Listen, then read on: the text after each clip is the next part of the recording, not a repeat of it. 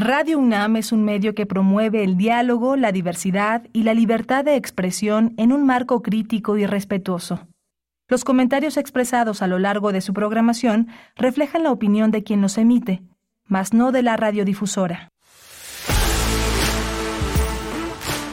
Radio UNAM presenta Prisma RU.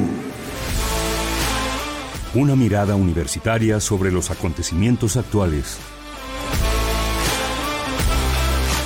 Prisma RU. Relatamos al mundo.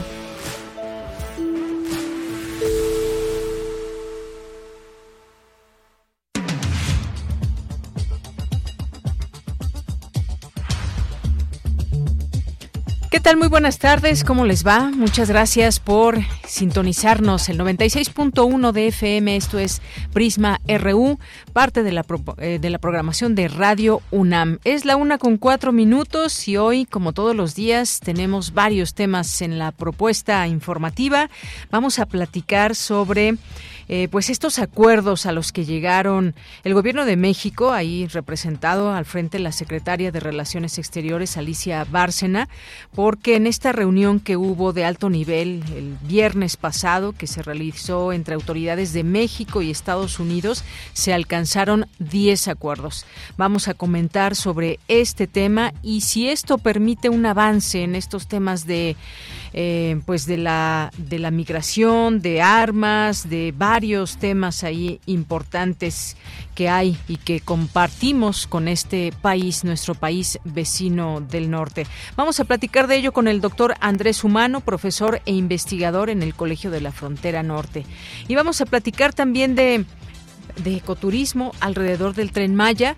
Vamos a platicar con el, con el profesor Antonio Lascurain, profesor de la Facultad de Ciencias de la UNAM.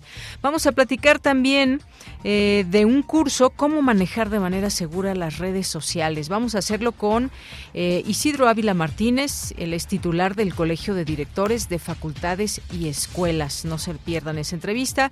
Vamos a tener también ya en nuestra segunda hora una entrevista con la maestra Micaela Chávez, eh, directora de la Biblioteca Daniel Cosío Villegas del el Colegio de México. Nos va a platicar de una alianza bibliotecaria y le diremos entre qué instituciones.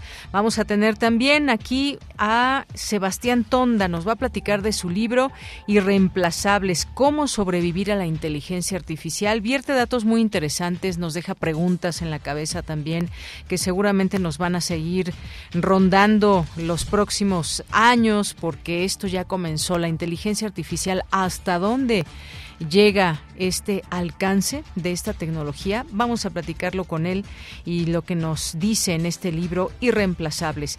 Vamos a tener a Otto Cázares en su cartografía RU, la información de cultura, información nacional e internacional y por supuesto también de nuestra universidad. A nombre de todo el equipo soy de Yanira Morán y desde aquí relatamos al mundo.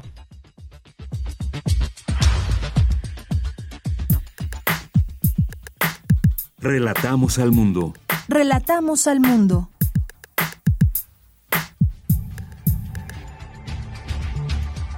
Bien, y nos vamos al resumen de la información con Iván Martínez. ¿Qué tal, Iván? Buenas tardes. Buenas tardes, Deyanira. Muchas gracias. Iniciamos con información universitaria. La licenciatura en Química Farmacéutica Biológica de la UNAM obtuvo una acreditación internacional, destacando su excelencia educativa y cuenta con validez hasta octubre de 2018 con un proyecto original y de posible aplicación para restaurar una laguna contaminada, Ruth Ángela Adame Villamil, egresada de la Maestría en Ingeniería Ambiental de la UNAM, obtuvo el premio Fernando González Villarreal a la mejor tesis en recursos hídricos. El reconocimiento lo otorgan Fundación UNAM y la Red de Agua a, a integrantes de la comunidad universitaria. Radio ST UNAM, la voz de todos, las, de todas las voces, celebra su cuarto aniversario.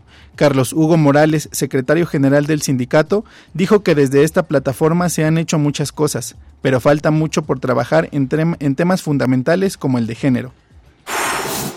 En, Información Nacional, la secretaria, la secretaria de Relaciones Exteriores, Alicia Bárcenas, informó que en la reunión de alto nivel realizada entre autoridades de México y Estados Unidos el viernes pasado, se alcanzaron 10 acuerdos. La escuchamos. El primero yo considero fundamental, se logró, se reconocieron los resultados, se agradeció mucho los resultados logrados por México en este periodo para reducir a la mitad.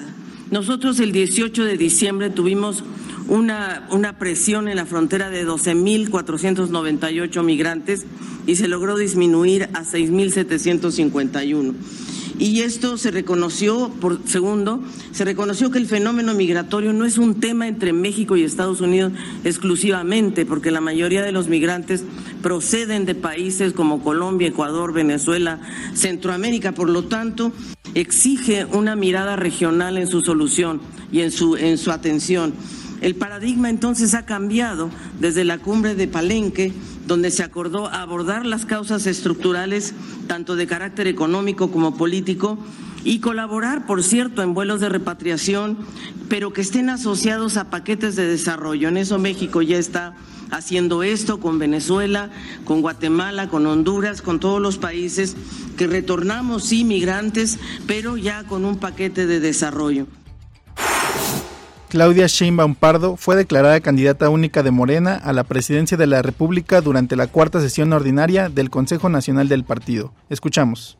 El primero es la unidad.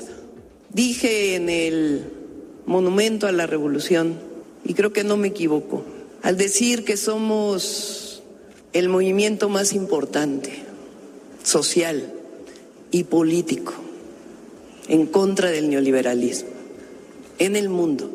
Pero no nos definimos en contra de.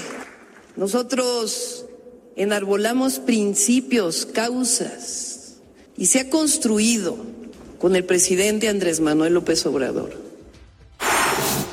La consejera presidenta del Instituto Nacional Electoral, INE, Guadalupe Tadei Zavala, aseguró que el INE tiene la capacidad e infraestructura para organizar el proceso electoral más grande en la historia de México, ya que por primera vez habrá elecciones concurrentes en los 32 estados del país. José Agustín unió y unirá a generaciones, aseguró la conductora y guionista Luisa Iglesias durante el homenaje póstumo que la Secretaría de Cultura de la Ciudad de México organizó al escritor. En información internacional, la Administración Federal de Aviación de Estados Unidos recomendó a las aerolíneas inspeccionar las puertas de sus aviones Boeing 737 tras los incidentes observados en los modelos 737 MAX 9 de la empresa estadounidense que tienen diseños muy similares. Hoy en la UNAM, ¿qué hacer? ¿Qué escuchar? ¿Y a dónde ir? Hoy es lunes de Gaceta UNAM y en su portada nos presenta el tema ¿Por qué debemos creer en la ciencia? Ante el escepticismo social provocado por infodemias, posverdades y teorías de la conspiración, expertos universitarios exponen argumentos para que confíes en la investigación científica. Además, conoce todo acerca del curso, cómo manejar de manera segura las redes sociales, dirigido a la comunidad universitaria y la sociedad en general, que será impartido de forma gratuita a través del Colegio de Directores de Facultades y Escuelas de la UNAM, del 30 de enero al 23 de abril de 2024. Toda la información se encuentra disponible en la Gaceta de la UNAM de hoy lunes 22 de enero. Ingresa a gaceta.unam.mx. Nuestra emisora ha preparado el especial José Emilio Siempre, serie radiofónica que celebra la vida de este gran autor en su décimo aniversario luctuoso. Este material sonoro se transmitirá del 22 al 26 de enero en punto de las 11 y 17 horas por el 96.1 de frecuencia modulada y a las 15 y 19 horas por el 860 de AM. Hoy no te puedes perder el primer capítulo titulado El Castillo de la Pureza. Sintoniza hoy, en punto de las 17 horas el 96.1 de frecuencia modulada y a las 19 horas el 860 de AM. Te recomendamos visitar la exposición Beatriz González, Guerra y Paz, una poética del gesto, representación panorámica de la obra del artista colombiana. La muestra pretende combinar la difusión y el homenaje. La exposición Beatriz González, Guerra y Paz, una poética del gesto, la puedes visitar de miércoles a domingo de 11 a 18 horas en el Museo Universitario Arte Contemporáneo, ubicado en el corazón del Centro Cultural Universitario. Para Prisma RU, Daniel Olivares Aranda.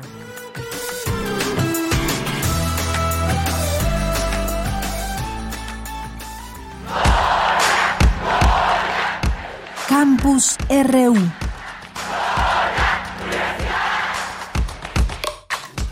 Una de la tarde con 13 minutos nos enlazamos con Cindy Pérez Ramírez. La licenciatura de Química Farmacéutica Biológica de la FES Zaragoza recibe acreditación internacional. ¿Qué tal, Cindy? Muy buenas tardes. Adelante. Deyanira, muy buenas tardes. Es un gusto saludarte a ti y a todo el auditorio. La licenciatura de Química Farmacéutica Biológica de la UNAM fue reconocida por su calidad educativa mediante la acreditación otorgada por la Agencia Acreditadora de Chile.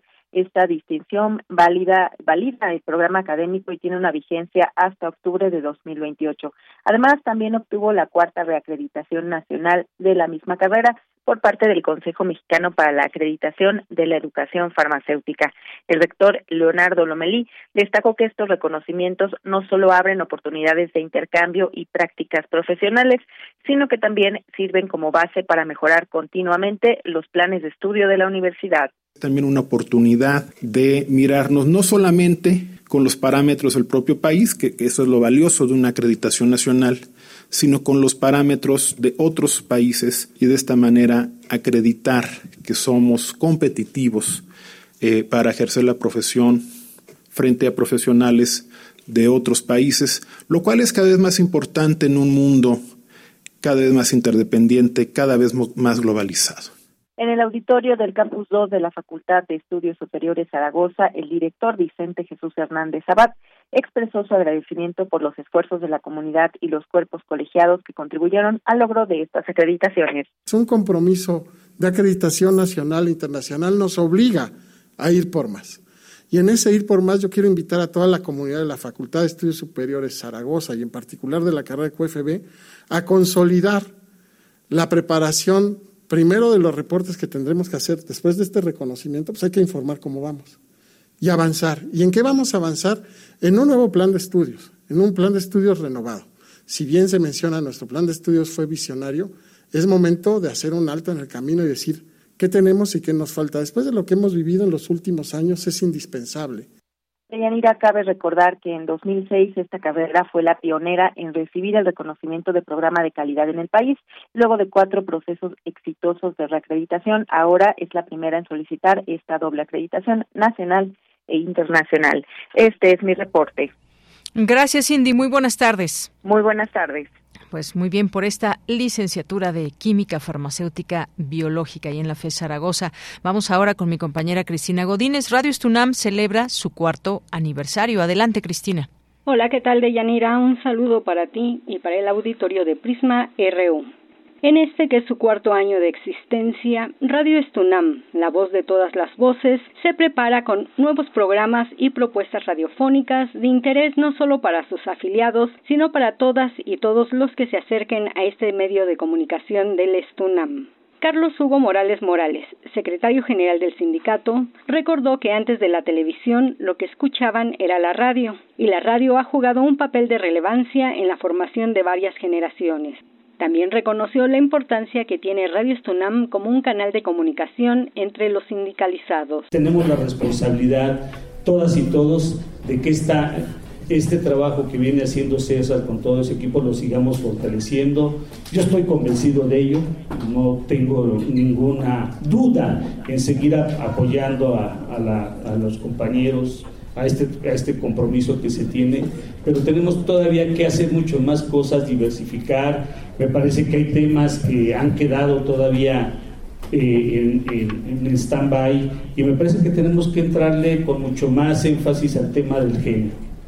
Sé que a nivel general se siguen abriendo temas en radioeducación, se está abriendo este tema, pero no estamos entrando todavía más de lleno a esto. Jesús Alejo Santiago, director de Radioeducación, señaló que esta celebración permite valorar la importancia de la radio, sobre todo a raíz de la pandemia por la COVID-19. La pandemia fue una circunstancia muy dura para toda la gente, para toda la sociedad en cualquier parte del mundo pero quizá en México la radio ocupó un lugar muy importante para convertirse en acompañante de la gente que se quedaba en sus casas. Sin duda, en Radio Educación, por ejemplo, tenemos un programa que se llama Son para Bailar, que surgió precisamente a partir de la pandemia y que se ha convertido prácticamente en nuestro programa top. ¿Y qué creen que incluye ese programa? música.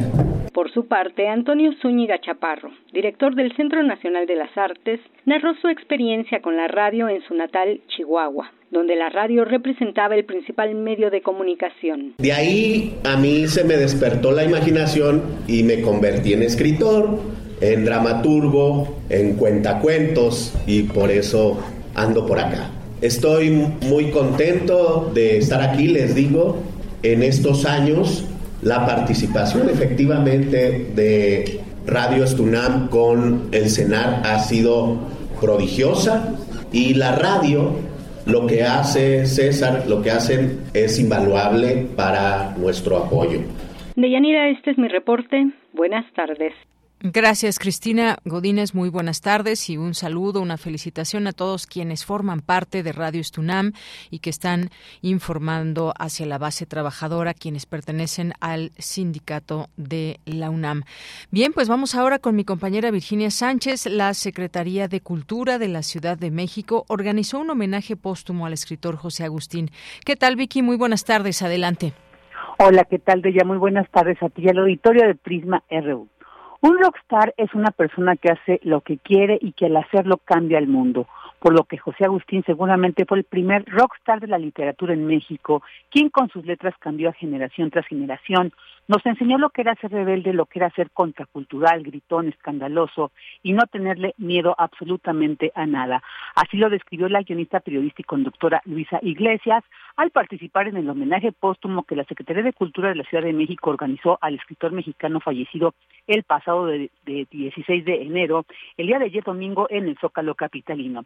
Luisa Iglesias aseguró que a pesar de que José Agustín rompía con todo, unía y seguirá uniendo a generaciones. Escuchémosla las grandes eh, personalidades de la literatura y las, altas figuras que siempre nos veían hacia abajo a los que queríamos hablar chaca o escribir de una otra manera o pensar en el lenguaje coloquial, él decía, eh, todo eso que se ha intentado barrer no se puede barrer, porque siempre viene una nueva generación, un relevo, y las generaciones no están cortadas. O sea, a pesar de que, de que José Agustín rompió con todo, siempre unía generaciones, ¿no? Como, como la generación de mis padres que se unió conmigo, gracias a él, la generación mía, que quizás se una a mis hijos, gracias a José Agustín, a que lo van a encontrar. Por su parte, Paco Ignacio Taibo II señaló que José Agustín fue y será un personaje que forma parte de esos escritores roqueros rojos que van dejando detrás de ellos una cauda de acciones, pensamiento e intervención en la sociedad y libros que te permiten conservarlos y que nunca morirán. La irrupción de José Agustín en la literatura mexicana aseguró fue un golpe importante. Asimismo, hizo una invitación a las y los jóvenes a leer, entre otras obras, la de De Perfil, donde destacó reúne muchos elementos de rebeldía. Escuchemos. Los elementos de rebelión, de descubrimiento de la adolescencia están ahí. Y están ahí entonces y ahora. Yo creo que es un libro que ha resistido notablemente bien el paso del tiempo. Agustín prosiguió con una carrera repleta de hallazgos literarios. Se está haciendo tarde, la recuerdo con particular cariño y gocé la tragicomedia mexicana. Pero ahí queda todo esto. En tanto, el periodista cultural Andrés Ruiz refirió que José Agustín representó la mayor alegría como, como lector, porque en sus libros logró encontrar a personajes que pensaban y sentían como, como él, con una perspectiva desde la que se podía contemplar el mundo. Pero entre otras virtudes de José Agustín, algo que sobresalía, dijo, era su alegría por vivir. Esto es lo que dijo la alegría de vivir, la alegría de tener 20 años, la alegría de romper los esquemas, la alegría que lo persiguió toda su vida hasta este momento en que estamos todos aquí reunidos y parafraseando uno de sus libros maravillosos, Inventando que sueño. José Agustín sigue inventando que sueña porque su sueño sigue siendo una realidad en sus libros y en sus lectores. Ella, pues, este es el reporte de este homenaje realizado por la Secretaría de Cultura de la Ciudad de México al gran José Agustín. Bien, Vicky, muchas gracias y muy buenas tardes. Buenas tardes. Continuamos. Prisma RU. Relatamos al mundo.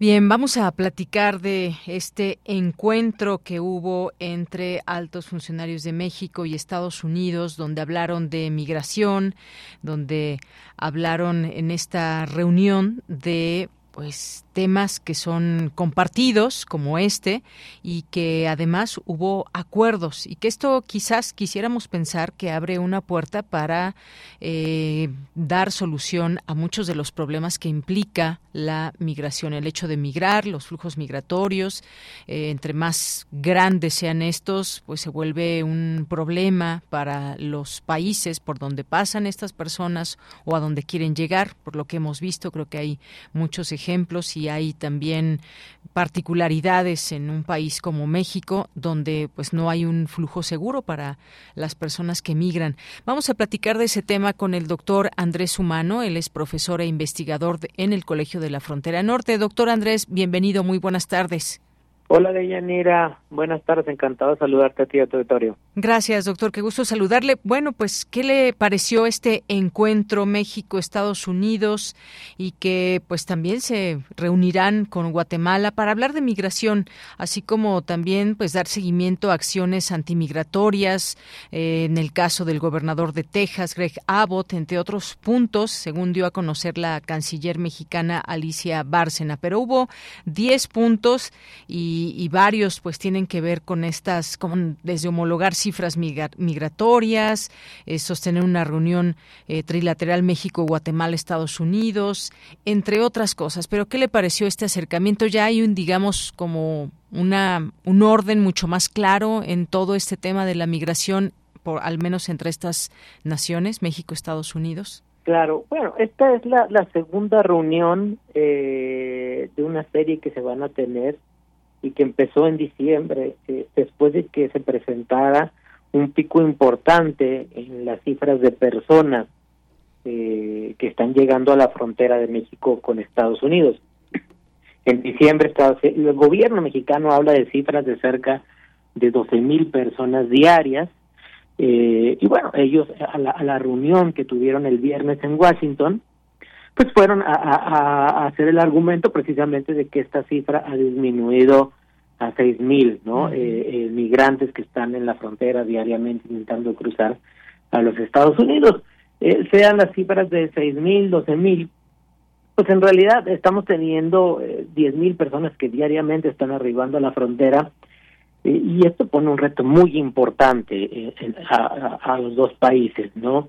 Eh, es muy complicado y las instituciones de los dos países se ven rebasadas ante esta cantidad de personas eh, que están eh, en un éxodo prácticamente, sobre todo de países como Venezuela, Cuba, eh, Nicaragua, Honduras, eh, pues tratando de llegar masivamente hacia los Estados Unidos en busca de mejores oportunidades, pero eh, que esto ha generado, pues evidentemente desde descontrol hasta pues que los grupos criminales puedan aprovecharlo e inclusive medidas también drásticas por parte de los gobiernos, como hemos visto en el caso de Texas eh, con el gobernador Greg Abbott, que incluso ha llegado a decir que han hecho de todo para tratar de detenerlos, menos dispararles, ¿no? Entonces, pues esta reunión es un intento por tratar de darle orden a lo que se está haciendo en ambos países en el tema migratorio eh, estuvimos viendo a finales eh, del año pasado cómo se tuvieron que cerrar cruces fronterizos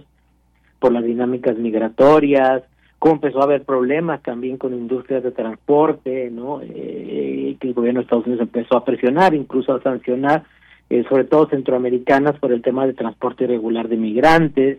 Entonces, todo esto se trató en la reunión, eh, desde ver, como bien mencionas, cómo homologar cifras, eh, de migración, hasta qué se va a hacer con las empresas transportistas, eh, o perdón, las empresas que se dedican a transporte eh, y que regularmente están transportando migrantes, el tema de involucrar más a Guatemala y tener una reunión allá, el tema también de, ver la posibilidad no de extender el número de visas formales, el tema de la famosa aplicación no CBP One, que es a través de la cual se solicita el asilo y que ha tenido muchos problemas para accesarse desde Sudamérica hasta una posible visita al Darién, ¿no? Esta famosa selva eh, en los límites entre Panamá y Colombia por la cual tienen que cruzar, ¿no? Eh, los migrantes y, que es eh, pues una parte muy complicada de cruzar.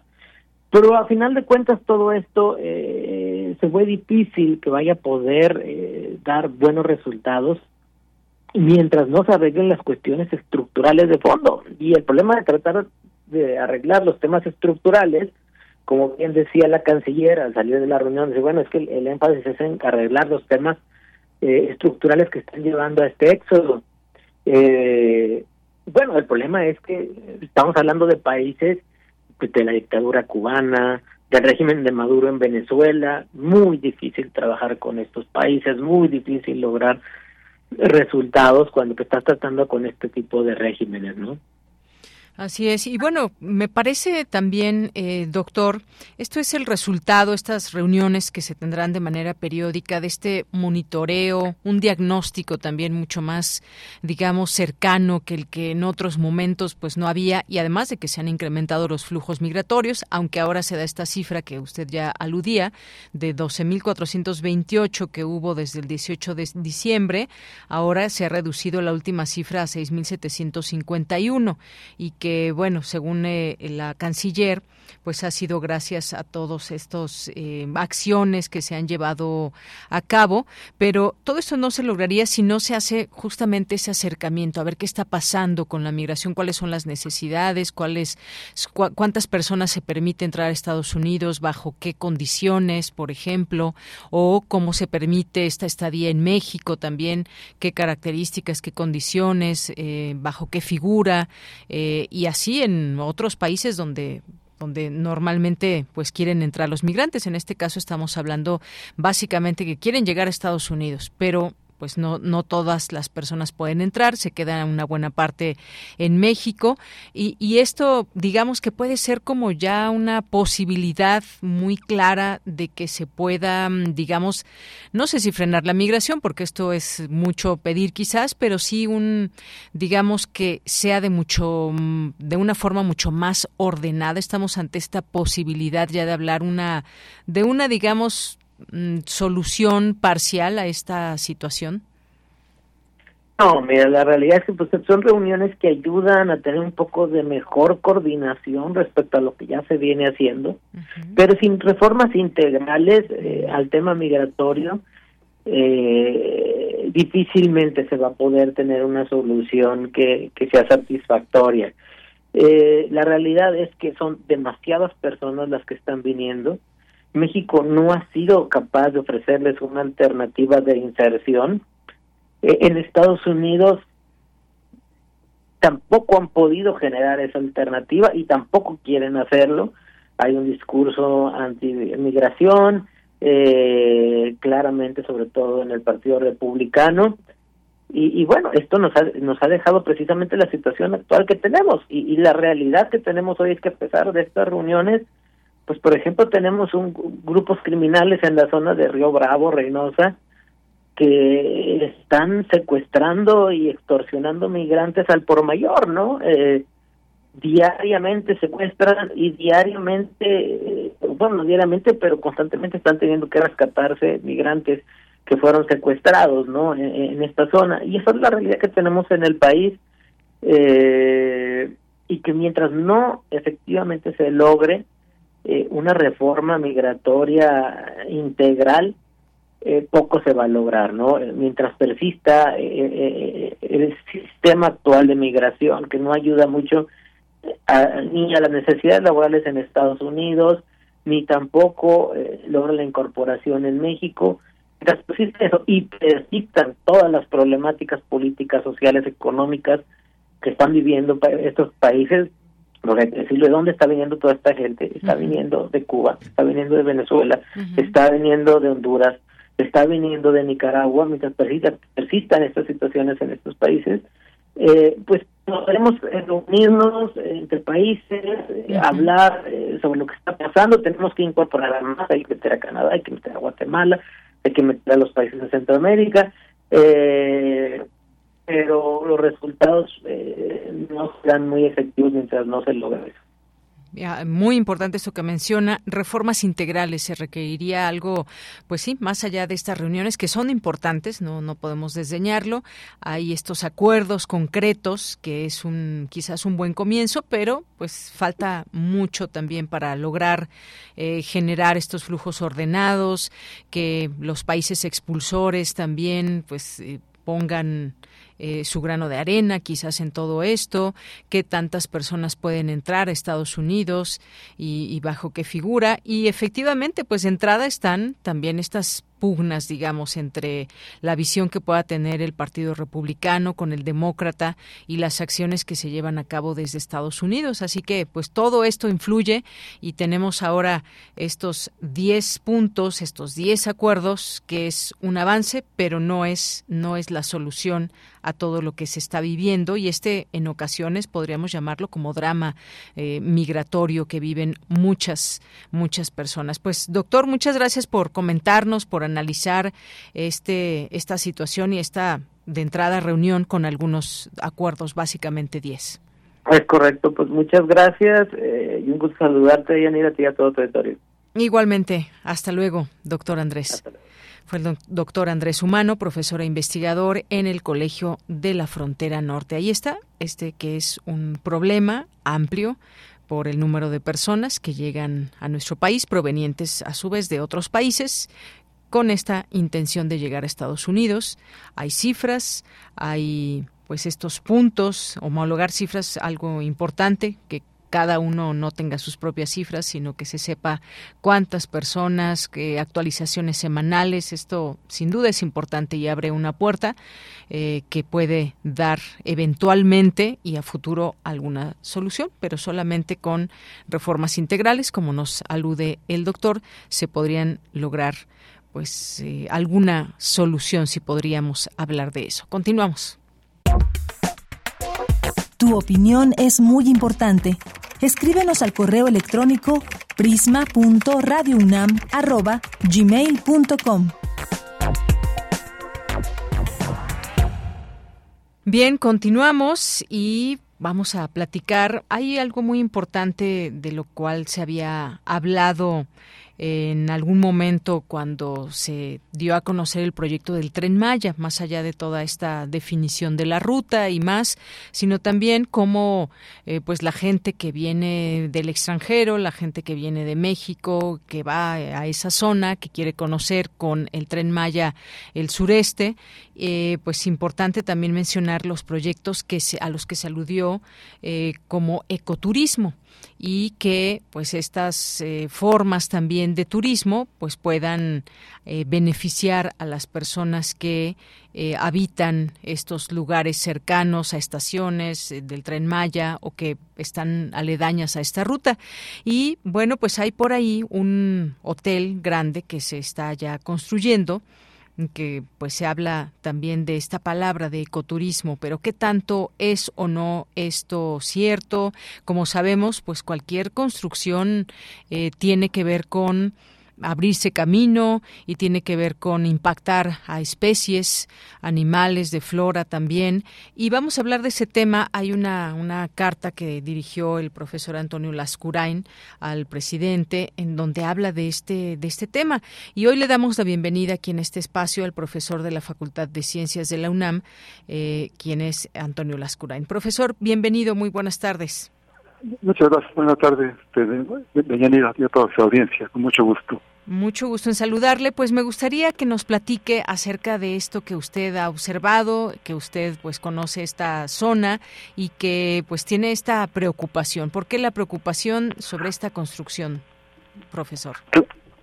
Claro. Eh, el problema es que es un hotel demasiado grande, como que y no yo no pienso que eso sea ecoturismo, son 147 cuartos es una carretera que conduce, digamos, de la bifurcación de Escárcega a Chetumal, que va paralela al tren Maya, para adentrarse a Calakmul son 60 kilómetros, que la carretera ya está hecha. En esa carretera este, se cruzan animales todos los días, nosotros vimos un puma ahí, cada rato se habla de jaguares que cruzan. Y entonces este, el hotel lo están haciendo a 10 kilómetros de las ruinas, en el núcleo de, bueno, no sé si el núcleo, pero cerca del núcleo de la reserva de la biosfera. Es un hotel demasiado grande, yo no veo que eso sea ecoturismo para nada. Entonces yo lo que le sugería al presidente pues, es detenerlo y consultar con la comunidad, con los, biólogos, la gente, porque sí es un, pienso que es un despropósito. Este, lo que sugiero es que se hagan campings que, o hoteles de menores dimensiones, más elementales, incluso de baños compartidos, eh, sí conozco bien la zona y pues sí me preocupa mucho que siga hasta adelante. También he oído de otros lugares como en la reserva del, del Jaguar allá en Tulum, también quieren hacer un hotel enorme de 300 cuartos o 350.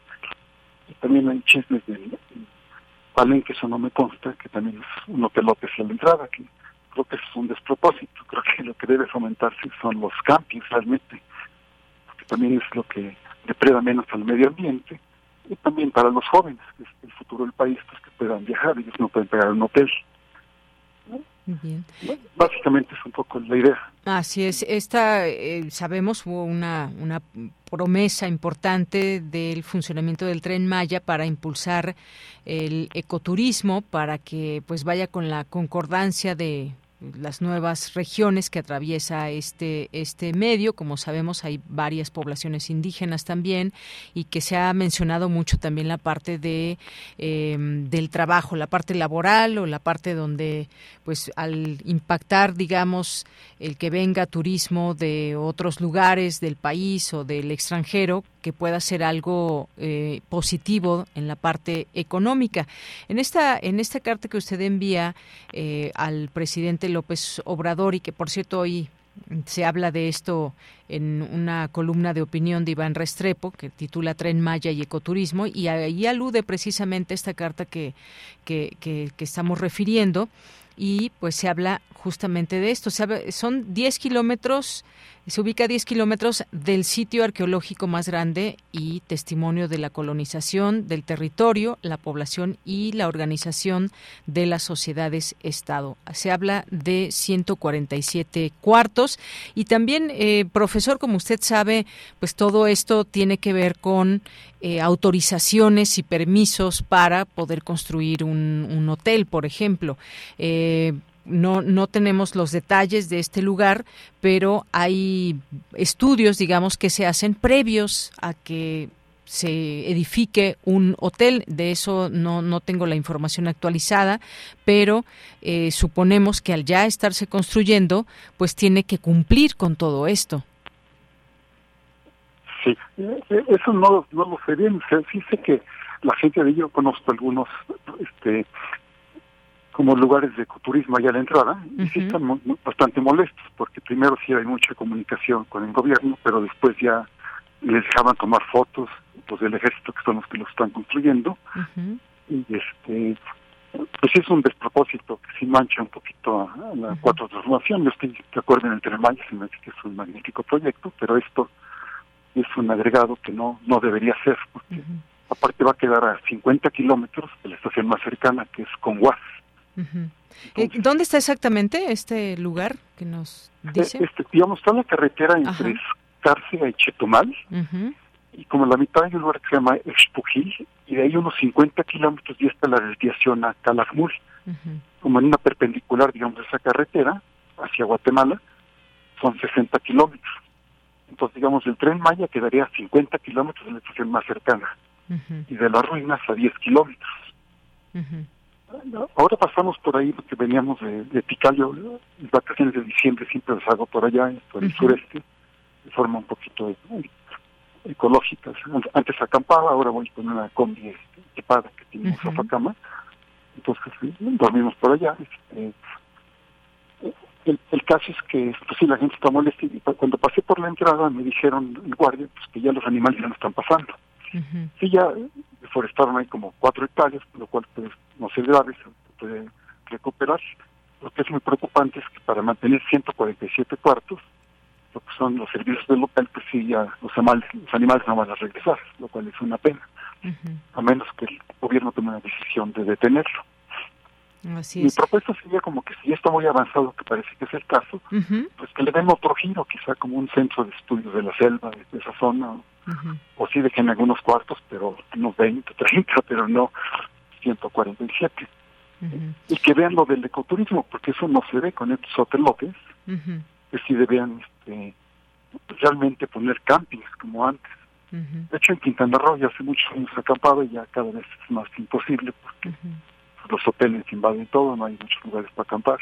Entonces, este, yo propondría eso al, gobierno, que si vea lo de los campings y de tener estos hotelototes, ¿no? que no tiene ningún sentido ni van con la 4T. Claro, y además, bueno, pues hablemos, cuando hablamos de ecoturismo, pues se refiere a un tema que tiene que ver con, de alguna manera, pues cuidar el medio ambiente. Ahí, como sabemos, también es una zona biodiversa donde hay también distintas especies que hay que cuidar, pero pues bueno, ahí está este punto que usted quería tocar. Queríamos escuchar también su voz en torno a este, a este tema que nos parece también muy, muy importante. Como sabemos, pues el gobierno federal ha dado a conocer un, un eh, eh, hace un año un plan de ecoturismo comunitario en esta ruta del tren y bueno, aquí este dato que cita la columna dice participarán 105 mil personas de 76 localidades asentadas en un millón de hectáreas. Y un aspecto fundamental eh, de este plan es que los beneficios se quedarán en la población sin intermediarios, pero no se ha conocido más del avance de las tareas para hacerlo efectivo en cuatro de los cinco estados por los que corre el tren. Pero por lo pronto usted quería hacer esta eh, pues este, e, esta aclaración en torno a que en todo caso no estamos hablando precisamente de ecoturismo con un hotel de estas magnitudes. ¿Es así? Exactamente. Muy bien. Hay, un ejemplo muy bueno este, que es Tikal en Guatemala, también lo hemos visitado varias veces.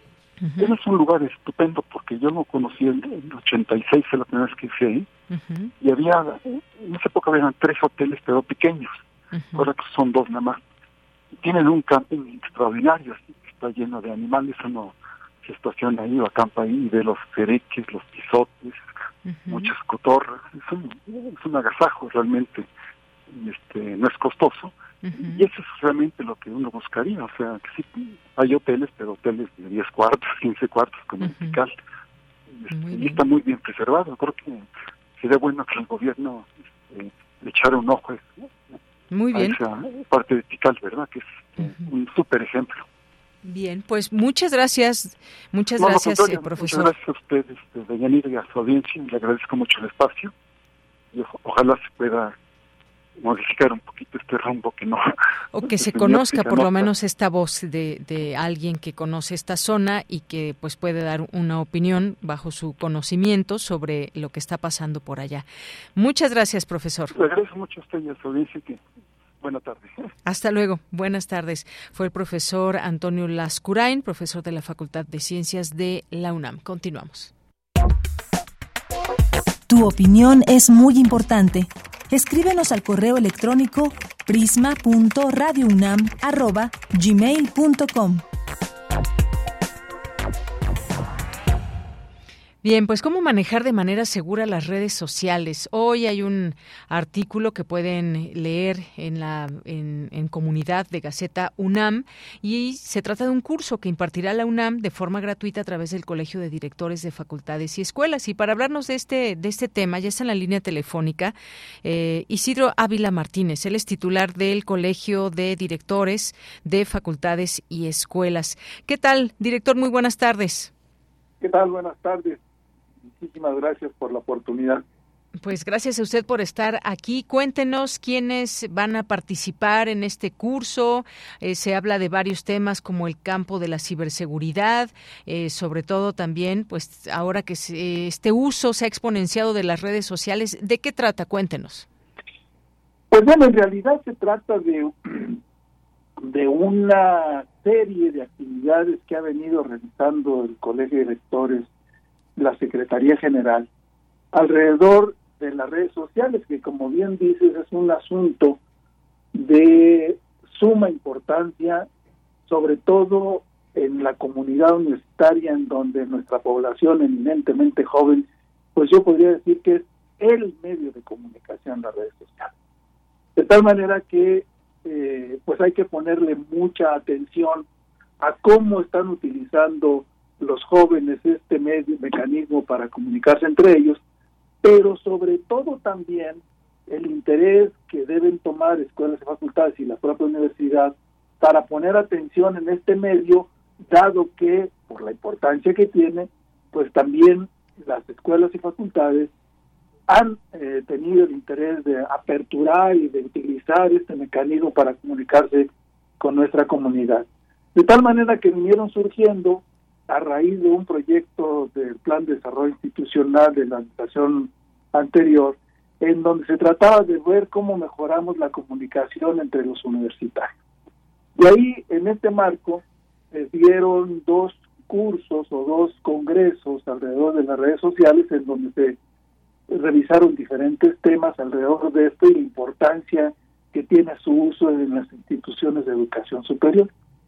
Una vez que se hacen estos cursos y que obviamente pues nuestra comunidad, tanto interna como externa, eh, participó en diferentes temas y en diferentes tópicos, pues eh, producto de este trabajo surge, y ahora cómo le hacemos para que las redes sociales puedan ser usadas de manera segura. Y ahí es donde se da un primer congreso sobre ciberseguridad y en este caso lo que está apareciendo el día de hoy en nuestra gaceta pues es una segunda oportunidad, un segundo momento en el que abordaremos estos temas. Y pues es innegable la importancia que tienen los medios, más, más bien las redes sociales, en la forma en que los seres humanos nos comunicamos, pues evidentemente habrá que hacer un uso adecuado, racional, cuidadoso y además tomando en cuenta que lo que ahí se publique, lo que ahí se ponga y sobre todo en instituciones de educación superior, pues tendrá que ser muy cuidadoso, muy cuidado, valga la, las dos expresiones, y respetando pues tanto la propiedad intelectual de lo que ahí se diga, más la veracidad de lo que se publica en cada una de ellas. Y entonces, detrás de, de este curso, pues está todo este asunto y es producto de este trabajo y esta reflexión que hemos venido haciendo pues a lo largo ya de prácticamente dos años. Muy bien. Bueno, y es que vemos que se va a platicar de política, normativas de redes sociales, decía yo, ciberseguridad en estas redes de instituciones de educación superior, gestión de la reputación eh, institucional en línea, estrategias de prevención, en fin, hay muchas, muchos, digamos, eh, rubros en los cuales se puede eh, partir. Y también le preguntaría cuándo empieza el curso, con quienes nos están escuchando, cómo pueden acceder a él. Bueno, este curso tiene una duración de tres meses hasta donde recuerdo.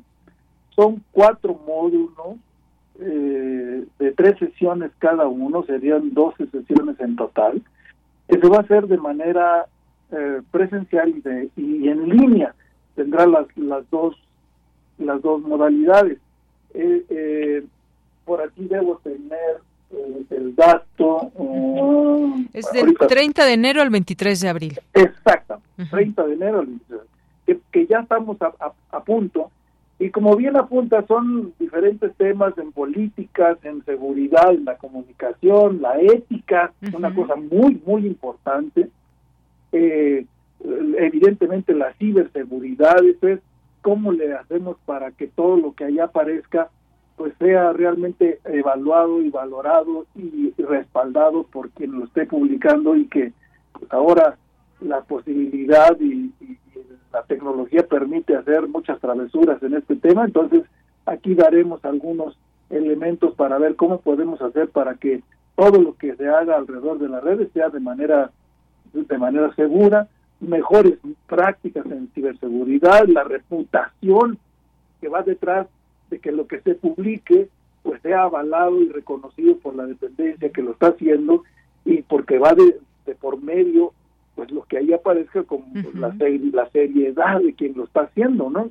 Las, las gestiones de crisis, de momentos aparecen todas estas, eh, también que la tecnología permite hacer eh, pues un, un, uso que te pone en crisis del el, sistema o la red y te la, te la hackean o te la este, te la echan abajo, en, fin, todos estos elementos que de los, cuales yo les destacaría quizás la parte de la gestión de crisis, lo que tiene que ver con la seguridad, la ciberseguridad, esto es toda la parte tecnológica que debemos estar atrás para proteger las redes, y la cosa que me parece también muy importante, todo lo que tiene que ver con la ética en el uso de las redes.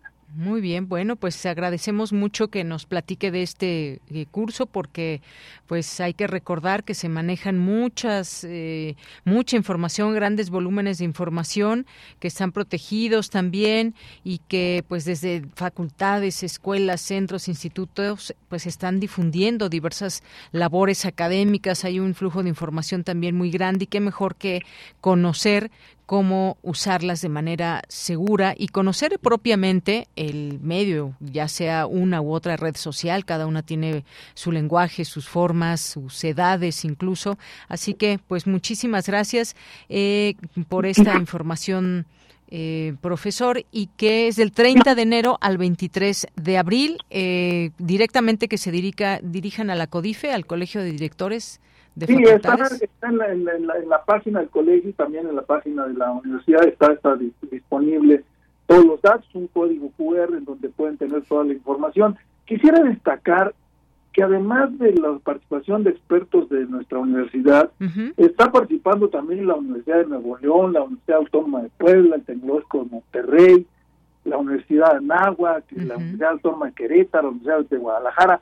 O sea, no, no solamente estamos buscando tener la visión que desde la Universidad Nacional tenemos en el tema, sino qué otras experiencias hay de otras universidades, porque a final de cuentas, pues estamos orientándolo a todos aquellos responsables de las redes en las instituciones de educación superior.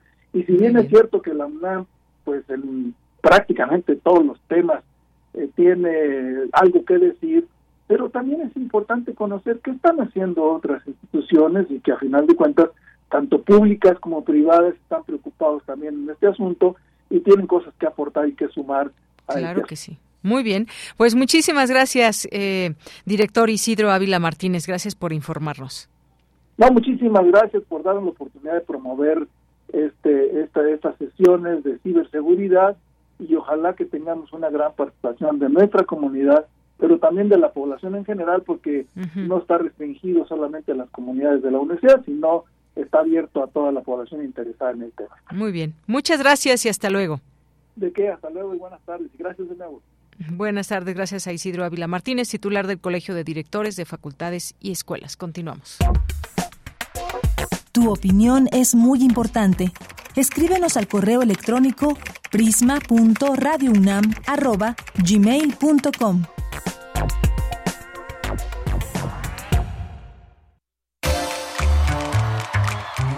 Sala Julián Carrillo presenta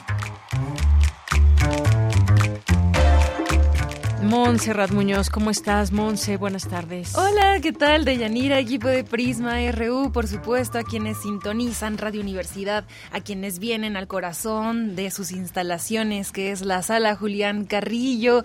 Aquí tenemos muchos flechazos culturales para ustedes y anuncios y pues son invitaciones y lo más importante es que trabajamos por el espíritu de las artes por ustedes, para nuestro público universitario, para nuestra comunidad, para los vecinos y vecinas de la colonia del Valle. Eso es importante que lo sepan porque siempre en esta sección les mando un abrazo sonoro y les invito a que saquen su celular, a que tomen un pedacito de papel, una pluma y anoten los flechazos que tenemos hoy eh, para ustedes en esta sección que es miércoles. Ahora sí, miércoles de Cine Club Radio Cinema con más de 20 años de tradición, un ciclo curado por Carlos Narro, se llama Corte y queda este miércoles empieza, no como les dije la semana pasada, así que ahora sí háganme caso. Por favor, les invitamos a las 6 de la tarde el miércoles al ciclo Corte y queda con la noche americana del el director François Truffaut. Es un ciclo de cine que tiene que ver con la hechura del cine mismo, con el carácter metalingüístico del cine. Entonces, películas que hablan y homenajean al cine van a estar aquí los miércoles a las seis. También anunciamos que este ciclo se extenderá hasta el mes de febrero, así que pues serán pues más de seis funciones dedicadas al cine por el cine. Así que corte y queda así. Uh. Vengan. Jueves. El jueves tenemos una función especial porque es un tríptico. Entonces, este tríptico se llama Fuegos. Es de la compañía Revuelo y nos presentan este jueves la culminación de estos tres monólogos con la actuación de Ana María Aparicio, quien personificará a una grande.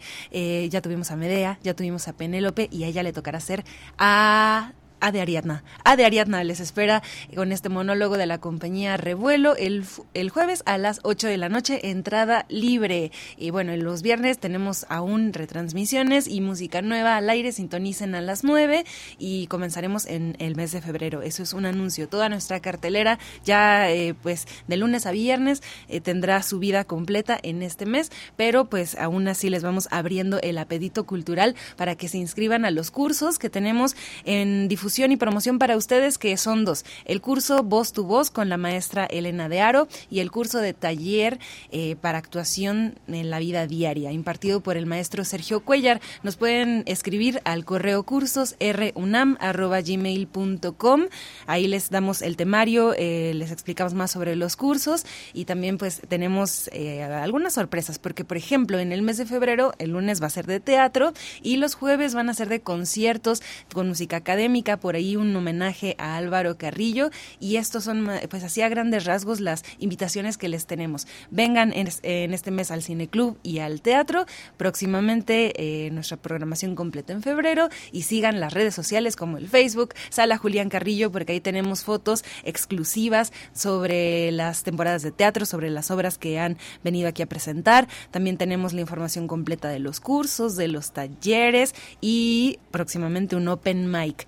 Open mic en el mes de febrero, los martes, por si ustedes tienen una rutina de stand-up, si son muy buenos contando chistes, si quieren venir a echarse un poema o una rutina de, de algo que nos quieran compartir en público, el open mic de Radio UNAM, ahí también en el Facebook estará el número de WhatsApp para que nos puedan pedir informes y así pues abrir más esta programación que en sus alas extiende el espíritu de las artes, pero para ustedes, querido público. Así que aquí les esperamos.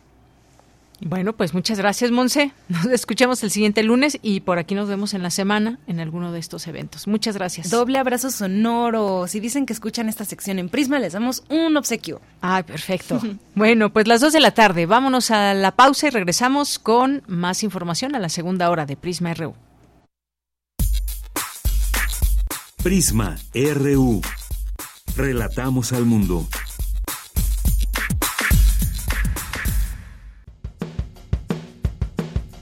Una de las colecciones históricas reconocidas por la UNESCO como Memoria del Mundo te está buscando. Participa en la cuarta convocatoria para ilustrar las portadas de Voz Viva de México. Sumérgete en la literatura de Ángeles Mastreta.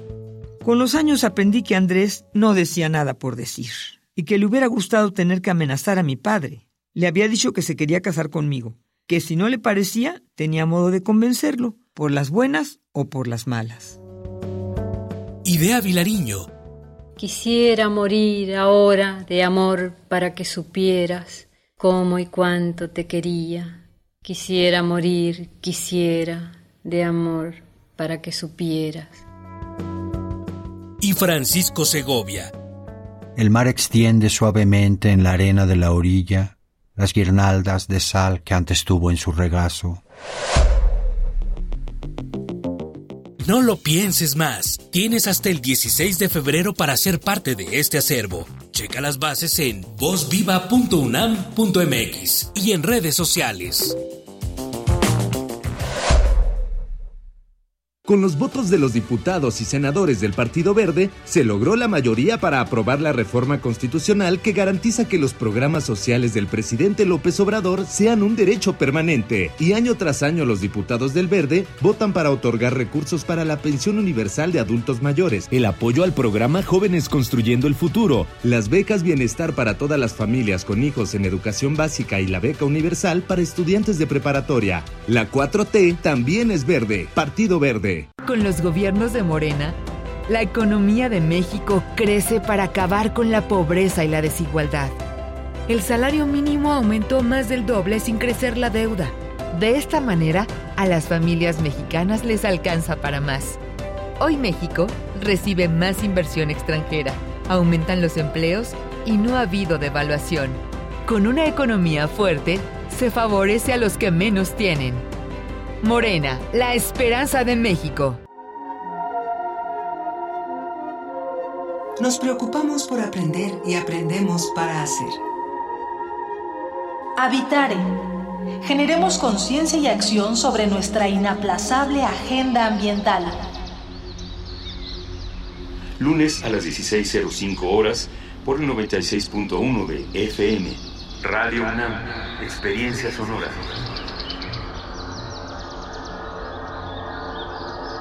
¿Sabías que en las elecciones de 2024 los partidos políticos y coaliciones deberán postular al menos a 39 personas indígenas para el Congreso de la Unión? Si eres una persona de un pueblo y comunidad indígena, podrás participar en la contienda a través de un partido político o coalición por 34 diputaciones federales y 5 senadurías. El registro de candidaturas será del 15 al 22 de febrero de 2024. Busca más información en INE.mx.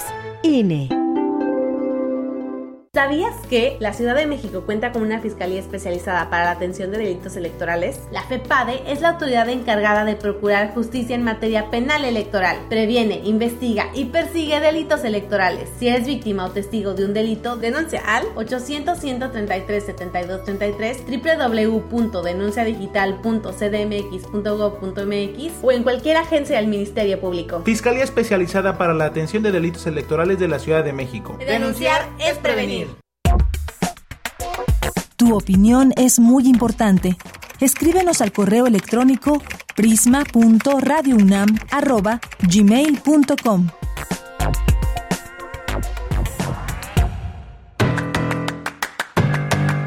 Mañana en la UNAM, ¿qué hacer? ¿Qué escuchar? ¿Y a dónde ir? La Escuela Nacional de Lenguas, Lingüística y Traducción de la UNAM organiza el seminario Sociolingüística Etnográfica en Entornos Migratorios, a cargo de la doctora Laura García Landa, la doctora Iracema Mura Pablo y la doctora Alejandra Núñez Asomosa. Conéctate el próximo jueves 25 de enero en punto de las 11 horas a través de las redes sociales de la Escuela Nacional de Lenguas, Lingüística y Traducción de la UNAM. Ya se acerca la 45 edición de la Feria Internacional del Libro del Palacio de Minería, que en esta ocasión tendrá como invitado al estado de Sonora. En el marco de este encuentro literario se llevarán a cabo jornadas juveniles los días 26, 27 y 28 de febrero. Consulta el programa completo de las actividades ingresando al sitio oficial www.filminería.unam.mx. El Programa Universitario de Estudios sobre Asia y África de la UNAM te invita a participar en el seminario Mujeres en la Literatura del Sur de Asia, que será impartido por Laura Carballido y Fernanda Vázquez los días miércoles de 16 a 18 horas, del 14 de febrero al 5 de junio. Para mayores informes consulta las redes sociales y el sitio oficial del Programa Universitario de Estudios sobre Asia y África de la UNAM. Para Prisma RU, Daniel Olivares Aranda.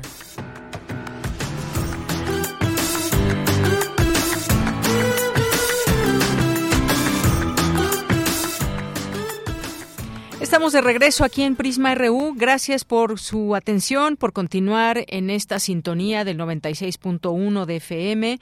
Transmitimos también a través de eh, la radio, a través de a través de nuestra página de internet, más bien www.radio.unam.mx. Háganse presentes de dónde nos escuchan, levanten la mano de la Ciudad de México, de algún otro estado de la República Mexicana o de algún otro sitio. Cuéntenos de dónde nos están escuchando. Mándenos saludos, preguntas, lo que ustedes quieran. Aquí siempre son bienvenidas todas sus todos sus comentarios. Así que, pues Muchas gracias por eh, estar en esta sintonía. Y bueno, en esta hora todavía tenemos mucha información, pero antes saludos, saludos de a las personas que nos están escuchando y escribiendo, como Edgar Bennett, que en este momento nos manda muchos saludos. Gracias, Edgar Bennett. Eh, alguien que se hace llamar la verdad incómoda, le mandamos muchos saludos también. Lorenzo Sánchez nos dice, sugiero para el tema del tren Maya, entrevisten a Gilberto López y Rivas. Es dolorosa la muerte de grandes personalidades de la literatura. José Agustín es uno de ellos. Un abrazo. Pues gracias, gracias por la sugerencia, Lorenzo Sánchez. Y aquí, por supuesto, siempre la tomamos en cuenta. Eh, muchos saludos a nuestras amigas y amigos del Colegio de la Frontera Norte, este centro público de eh, Investigación también. Muchas gracias, que siempre están eh, muy pendientes de estos llamados que les hacemos para hablar sobre todo de lo que significan pues las problemáticas que pueda haber, los retos allá en nuestra frontera norte y en este caso de la migración que hablábamos hace un momento. Jorge Morán Guzmán, muchas gracias. Nos dice por lo, por lo expuesto por el doctor Antonio Lascurain, propongo hablar más a detalle sobre el plan de ecoturismo comunitario en la ruta del Tren Maya. Sí, sobre todo cuando, pues bueno, hay, leyes muy claras también que dictan justamente los parámetros, hay normas que se deben de cumplir antes de que se hagan construcciones grandes. Y bueno, pues hemos visto desafortunadamente a lo largo de la historia del país que muchas de estas normas, leyes y demás se las pasan por el arco del triunfo, muchas muchos eh, grandes hoteleros o incluso las propias autoridades. Así que por supuesto que nos interesa saber qué pasa con estas construcciones. Eh, gracias, Jorge. Jorge Fra también nos escribe por aquí, agradecemos mucho. Gabusca también, eh, Lorenzo, Jorge nos dice también veremos el cumplimiento de los 10 acuerdos logrados con Estados Unidos, sí, que ahí se abre una puerta posiblemente importante en todo esto. Eh, muchas gracias a César Soto. Dice, enorme logro postergado en ámbito internacional y académico de acreditación en licenciatura de Química Farmacéutica Biológica de la UNAM, donde aportan profesionistas con formación técnica y científica del ámbito farmacéutico e investigación. Gracias, César. Saludos. Rosario Durán nos dice, buen día, muchos saludos para ti. Gracias siempre por, la, por las imágenes las imágenes. Muchas gracias, Rosario. ¿Quién más está por aquí? A nuestros amigos y amigas de Leyenda Pop. Eh, Jorge nos dice merecido homenaje a José Agustín por la congruencia en su obra. Gracias. Eh, también nos dice una felicitación al personal de Radio Estunam por sus cuatro años. Gracias. Y pues sí, reiteramos esta felicitación a todo el equipo que hace posible este canal de comunicación. Gracias. Eh, Avelina Correa también muchos saludos. Minerva de Octubre, un poquito tarde, pero ya sintonizando mi informativo favorito Gran inicio de semana. Un abrazo. Gracias, Minerva, de Octubre, que nos ha acompañado a lo largo de muchos momentos en Prisma RU. Siempre lo agradecemos y Qué bueno que estás por ahí. Gracias, Minerva. ¿Quién más por aquí? Gracias también a Jorge que nos dice excelente noticia. Excelente noticia, la acreditación internacional para la licenciatura de química. Claro que sí, siempre una buena noticia saber todo esto y que, pues, por algo, por esta calidad también que distingue a nuestra universidad. Eh, también nos desea un buen inicio de semana para todo el equipo. Gracias, Jorge, para ti también. Eh, Dona Art, también, muchas gracias. Leo Bucher, muchas gracias. Revista de la Universidad.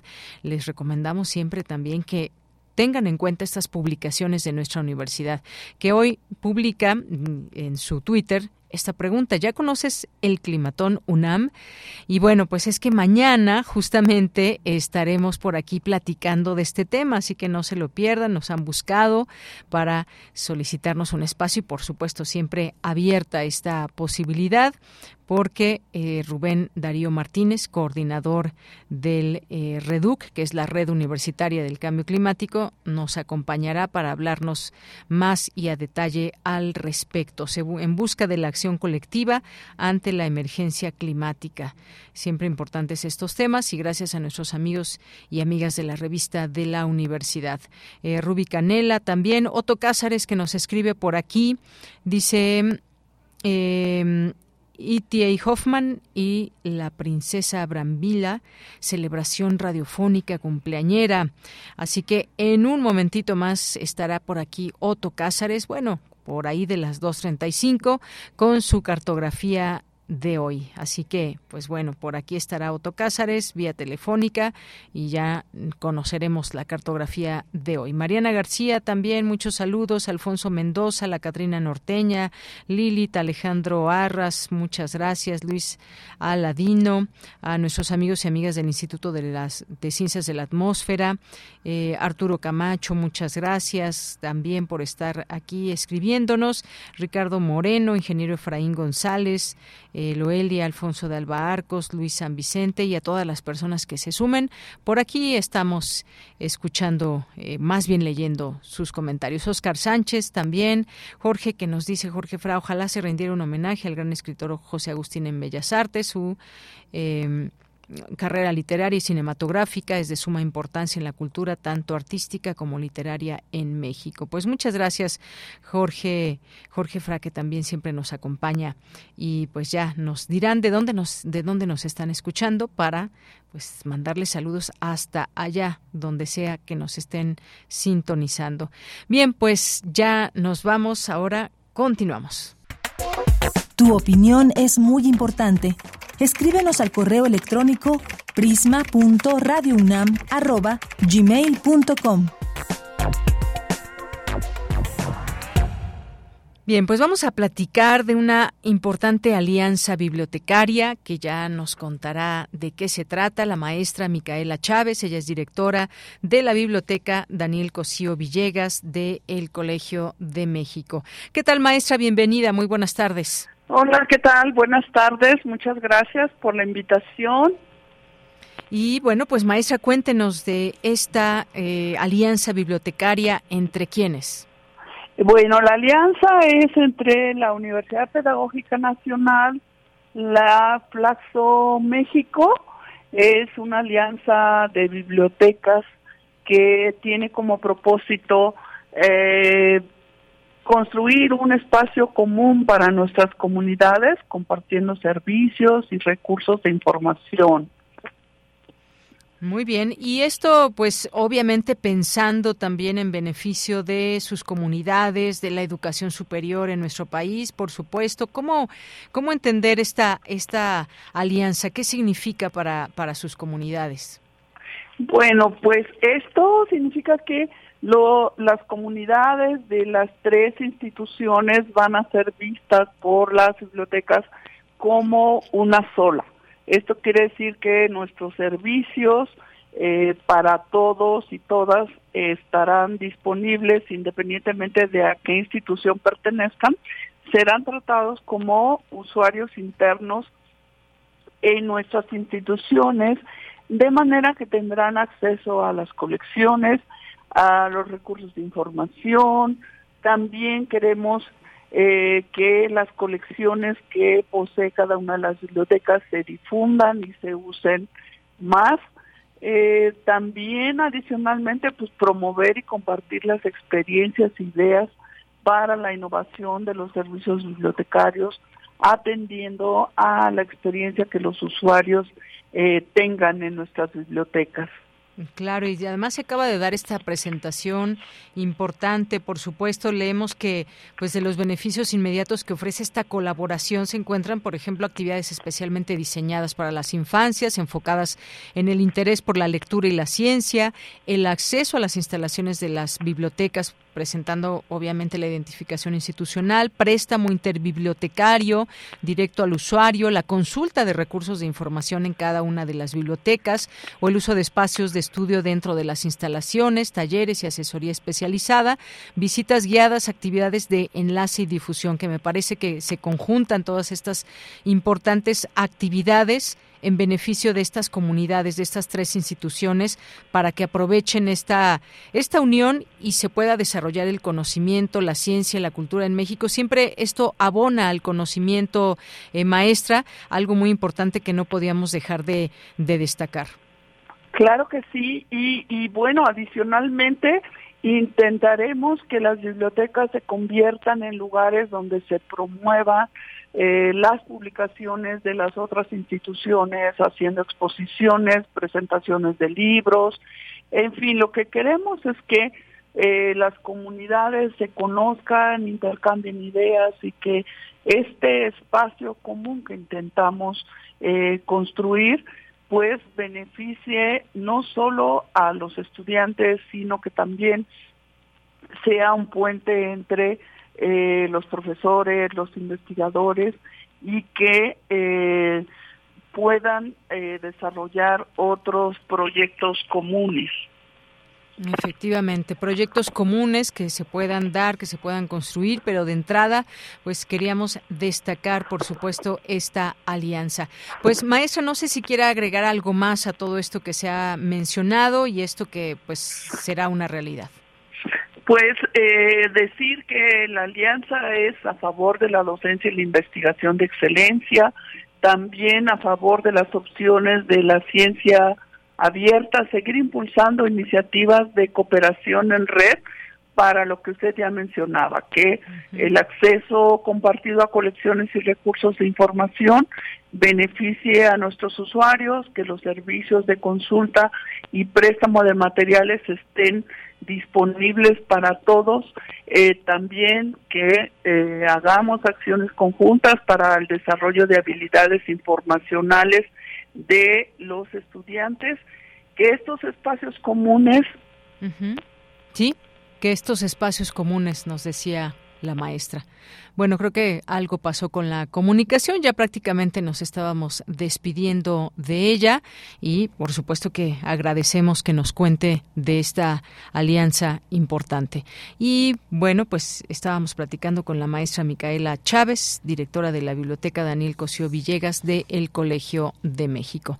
Bueno, pues retomamos la comunicación casi para despedirnos, eh, maestra, que la dejamos de oír. Resaltar esto de que estos espacios comunes favorezcan la inclusión, la equidad y la diversidad y eh, que trabajemos juntos en robustecer la integridad académica. Muchas gracias. Gracias a usted. Hasta luego. Hasta luego. Fue la maestra Micaela Chávez, directora de la Biblioteca Daniel Cosío Villegas del Colegio de México. Continuamos y nos vamos ahora a la información internacional a través de Radio Francia. Relatamos al mundo. Relatamos al mundo.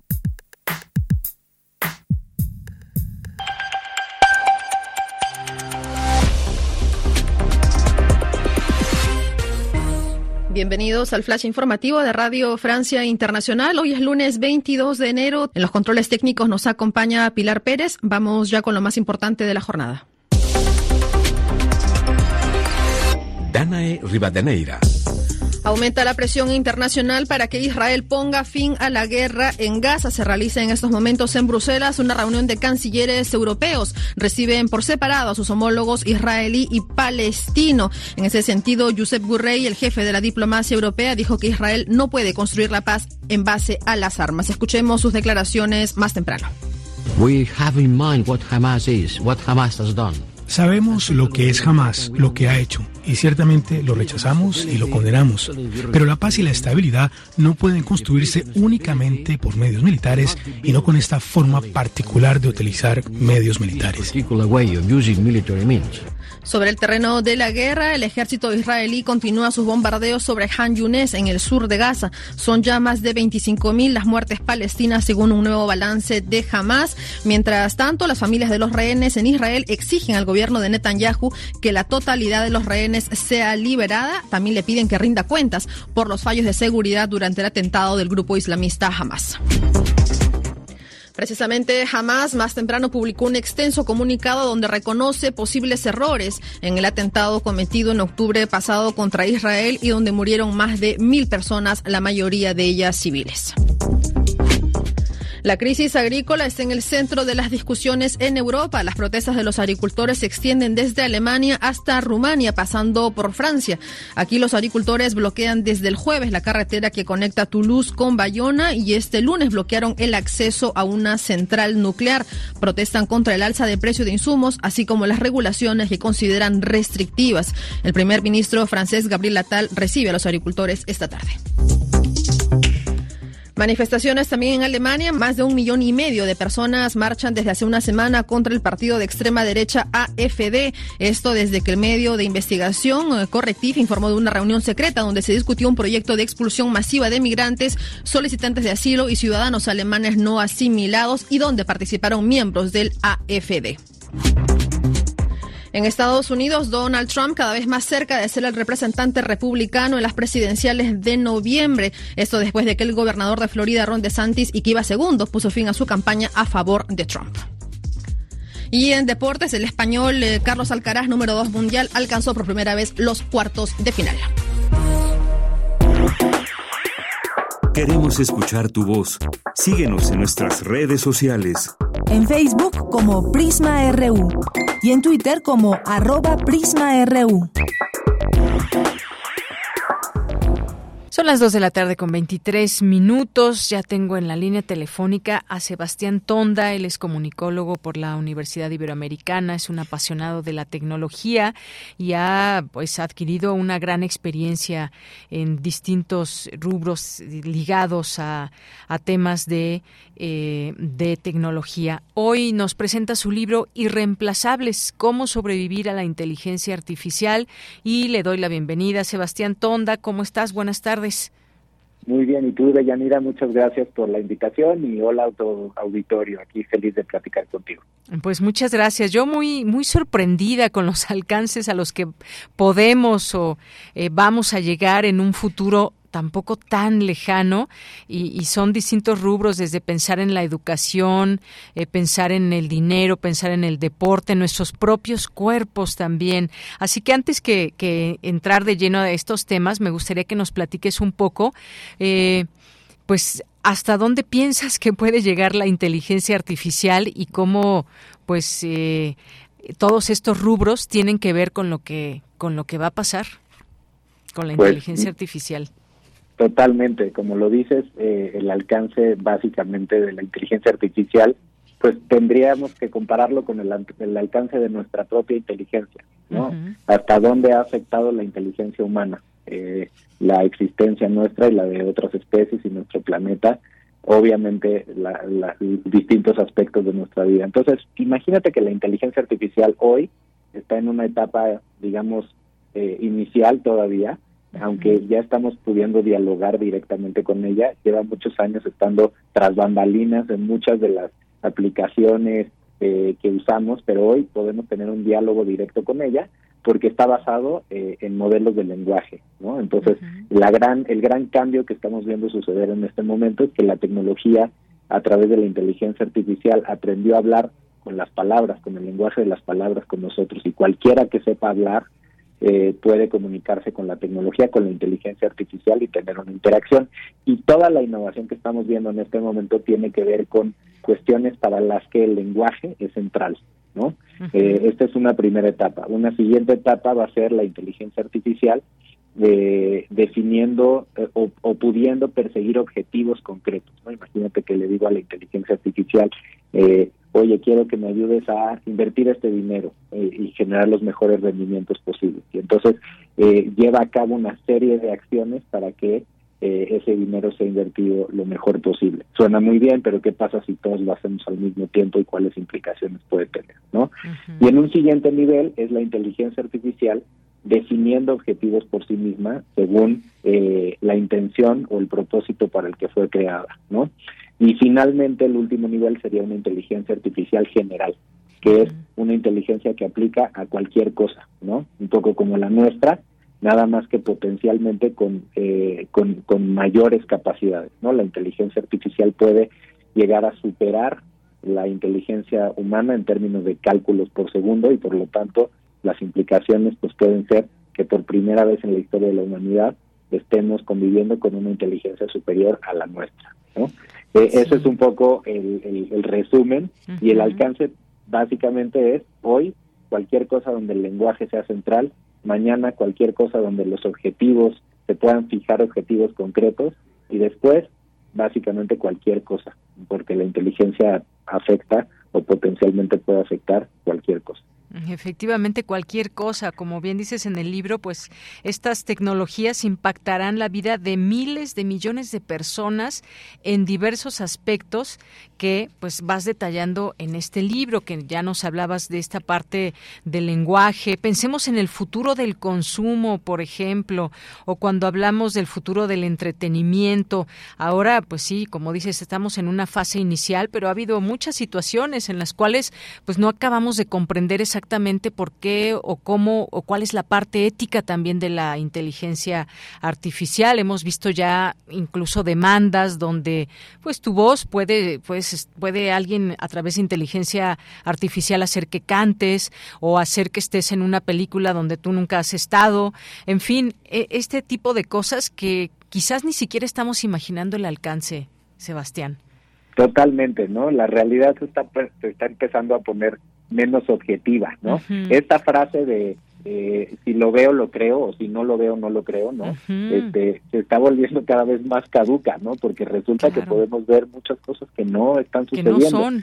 Exacto, que no son y ese posiblemente sea el peligro ético más más cercano de la inteligencia artificial, ¿no? Hay muchas conversaciones de cómo la inteligencia artificial mal aplicada puede generar reacciones eh, a, a, información que es completamente errónea, utilizando, por ejemplo, esta tecnología de deepfake, ¿no? Que es la capacidad de superponer el rostro de una persona sobre cualquier otra persona a través de video que se está creando en tiempo real, donde se imitan los gestos, la voz. Y entonces, básicamente, hoy, si buscan en YouTube, hay muchos ejemplos, eh, puede una persona, utilizando esta tecnología, parecer quien sea, ¿no? Entonces, imagínate, eh, poniendo el ejemplo el video de algún político muy importante, un líder global, un presidente, diciendo algo eh, muy incorrecto o una amenaza, ¿no?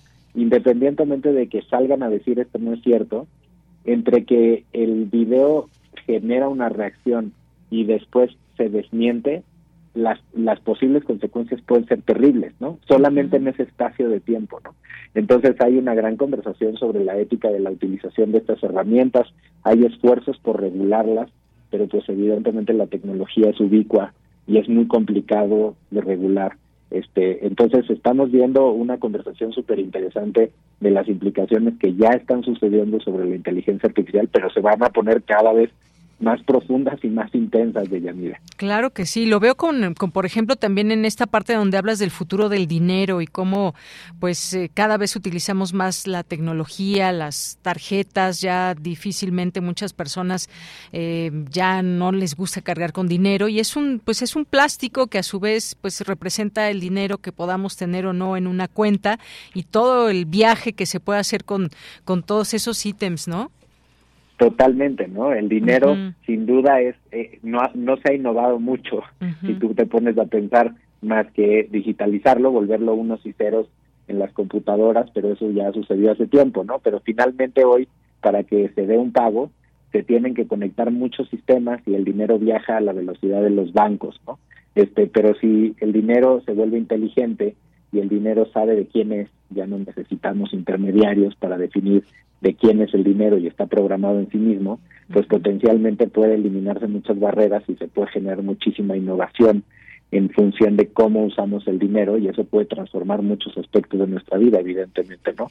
eh, como estos, pues tocamos muchos aspectos donde el cambio tecnológico abanderado por la inteligencia artificial puede generar consecuencias tanto positivas como preocupantes y negativas, ¿no? Este y esa es un poco la reflexión. Yo creo que todos tenemos que formar parte de esta conversación, de no ser espectadores, sino tratar de involucrarnos, entender y elegir en la medida de nuestras posibilidades cómo queremos enfrentar el cambio tecnológico eh, y justamente cómo nos queremos relacionar con la inteligencia artificial.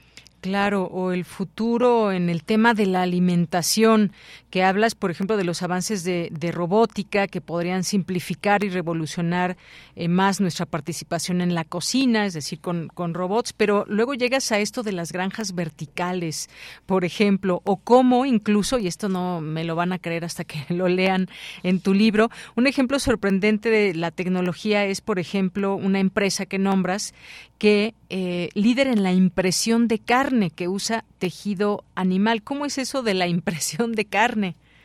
Pues eh, si has escuchado hablar de las impresoras 3D, que de, alguna manera imprimen una capa de un material sobre otra y generan eh, generan objetos en tercera dimensión.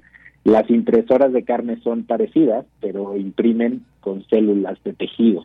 Entonces van creando un filete, por ejemplo, ¿no? Y ya existe la carne eh, impresa en, en 3D, donde hay una cosa interesante, ¿no? Si te pones a pensar, pues no murió un animal para crear ese filete, ¿no? O sea, eh, se crean la, el tejido y las células se crean en un laboratorio y este, la impresora construye a través de la técnica parecida a la impresión 3D un filete, ¿no? Entonces eso puede ser potencialmente eh, adecuado, pero también hay muchas reacciones negativas, ¿no? Por ejemplo, en Italia ya se prohibió esta tecnología porque atenta contra eh, contra digamos la industria ganadera y el, legado cultural este y gastronómico de Italia. Así lo definió este país no entonces empiezan a haber esta serie de conversaciones donde se pone en la balanza el impacto positivo contra el negativo y las posturas son muy diversas, ¿no? Sí, imagínate decir voy a imprimir mi comida, voy a imprimir mi filete.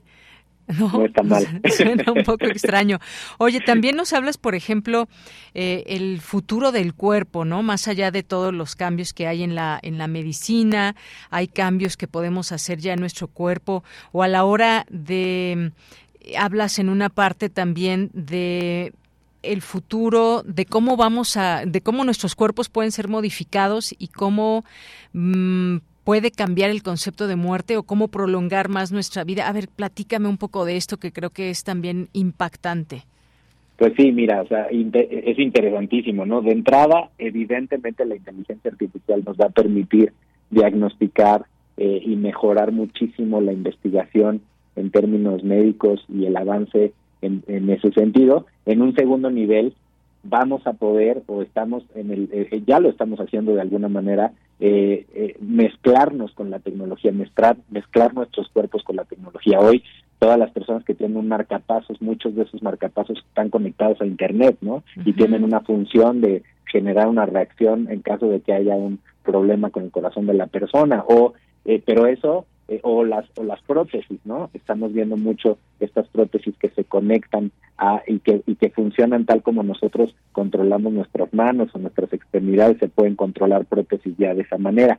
Todo eso lo vemos como curar o como este una cuestión de reacción a ciertas situaciones. Pero ¿qué pasaría si la tecnología avanza lo suficiente para que la idea de aumentar nuestras capacidades a través de la tecnología no tenga que ver solamente con sanar, sino con posiblemente tener capacidades que no tenemos, ¿no? La pregunta, y, tiene muchas implicaciones éticas, ¿no? No quiero decir que yo esté a favor, simplemente estoy poniendo el tema sobre la mesa, ¿no? Está bien que podamos usar un lente de contacto que te dé una visión mucho mejor o, que te mejore la audición o que mejore tu capacidad de memoria o que mejore tu capacidad cerebral o tu inteligencia, conectarnos a la inteligencia artificial. Por ahí Elon Musk tiene una compañía que eh, está tratando de integrar un chip para porque él cree que la, única forma de salvar a la conciencia humana es integrándonos con la inteligencia artificial este desde la perspectiva biológica no este y luego bueno viene la biotecnología no que es la capacidad de,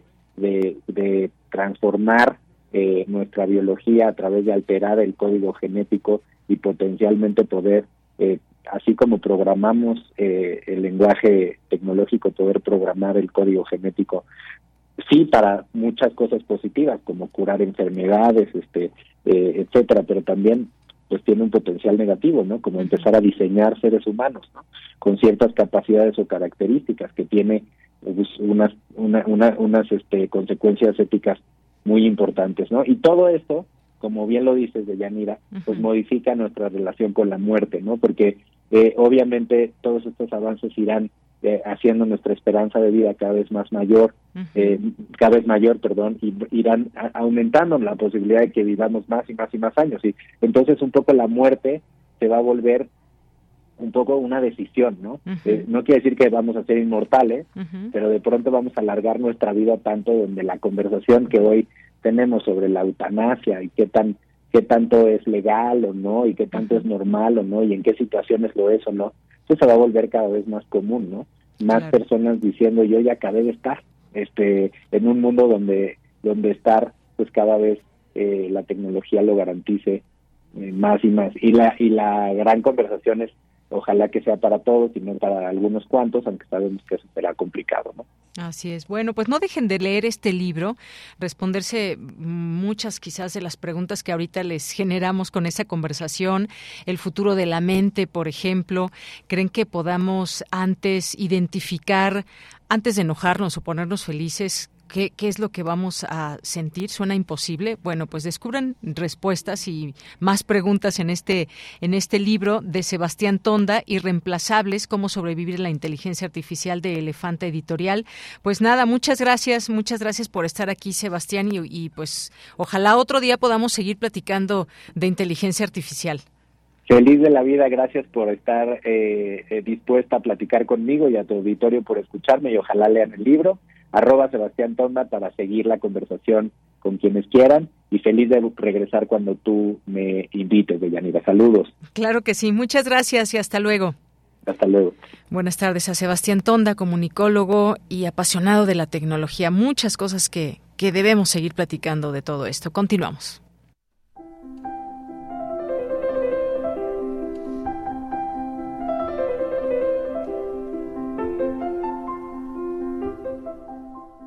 Cartografía RU con Otto Cázares. Me voy contigo, eh, Otto Cázares, a escuchar tu cartografía de hoy. ¿Cómo estás? Buenas tardes. Estoy contento de escucharte, de Yanira Morán, tan querida, de estar de nuevo eh, hablándole a nuestro queridísimo auditorio y de poder celebrar en este espacio radiofónico, como lo he hecho en los últimos años, a Etia Hoffman de Yanira. Entonces de eso tratará mi cartografía de hoy. Perfecto, pues te escuchamos, Otto. Estoy celebrando a Hoffman y lo hago también con una imagen que les obsequio a través de mi Twitter. Es una caricatura inconclusa, le faltan algunas sesiones, de Etia Hoffman, que está acompañado por el gato Moore, uno de sus personajes, una salamandra que nace del relato del puchero de oro, y lo estoy celebrando porque Etia Hoffman nació el 24 de enero, estamos a dos días de su cumpleaños, nació en 1776, y Hoffman fue alguien que hizo caso a pie juntillas de ese precepto antiguo que dice, a tu sabiduría únele algo de locura. Sabiduría y locura es la dupla de Eta Hoffman. A lo largo de su solitaria infancia en la ciudad de Königsberg, que es la ciudad que, fue también de Kant, Hoffman escuchaba los alaridos de su vecina esquizofrénica. Cuando era un niño, Hoffman aprendió a pintar con un profesor de nombre Simon, un pintor que ya está completamente olvidado, pero lo que sí sobreviven algunas caricaturas de Thea Hoffman, algunos de sus dibujos, sobreviven también algunas de sus pinturas.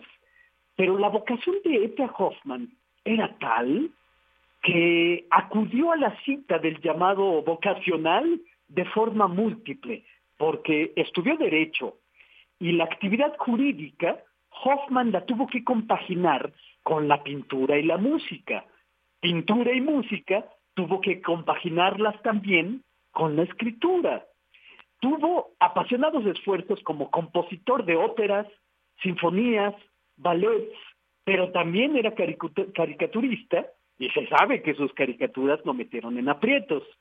Pero también se veía en necesidad de escribir sus relatos por las noches. Por las noches le daba rienda suelta a su imaginación y entrelazaba sus pensamientos creativos a los vapores del vino de Borgoña. Edgar Hoffman era de esos artistas que necesitaban el alcohol para sus éxtasis poéticos, como Charles Baudelaire necesitaba el hashish. Edgar Hoffman tuvo gran devoción por dos artistas que le antecedieron en el tiempo. El primero de ellos es un grabador francés del siglo XVII, Jacques Callot, que dibujaba estrafalarios personajitos llamados gobi, que significa gibosos o jorobados. Estos contrahechos personajitos le quitaron el sueño a Edgar Hoffman, que quiso equiparar sus cuentos a la fantasía gráfica de aquel. Por eso, a una recopilación de su prosa la tituló Fantasías a la manera de Calot. Su otra devoción la profesaba por Wolfgang Amadeus Mozart, y a la que tenía como la verdadera Biblia del arte, la ópera para niños, La flauta mágica, que es la penúltima ópera que escribió el genio de Salzburgo. En su nombre mismo está la devoción. ETA son las siglas de Ernest Theodor Amadeus, pero en realidad el tercero, Amadeus, fue un cambio de su original Wilhelm. Hay una pregunta dura que hay que hacer. ¿Es importante la música que compuso Hoffman? Porque la mayor ilusión de Hoffman era haber sido un importante compositor. Y es una ilusión que cristalizó en sus obras literarias posteriores. Voy a decir algunas palabras acerca de la música de Hoffman. La música de Hoffman une a Mozart con Wagner, una obra como El cazador furtivo de Carl Maria von Weber, es deudora de la sensibilidad operística de Hoffman, en particular porque Hoffman escribió una ópera, Ondina, ópera que compuso a partir del relato de uno de sus amigos, el también escritor de la Motte Fouquet. Tengo que decir que Hoffman fue maestro de capilla, además como si tuviera pocas cosas que hacer, algo así como una figura antecesora de un director de orquesta, y además colaboraba en una importante gaceta musical de Leipzig. De hecho, una vez Hoffman recibió una respuesta muy amable, nada menos que por parte de Beethoven. Claro que otro asunto muy fecundo sería hablar del influjo que los relatos escritos de Hoffman tuvieron en el ámbito musical, algo en lo que no voy a detenerme. Hay una tercera devoción en Hoffman, ya he mencionado a Calot, grabador, y a Mozart, compositor, y es Miguel de Cervantes.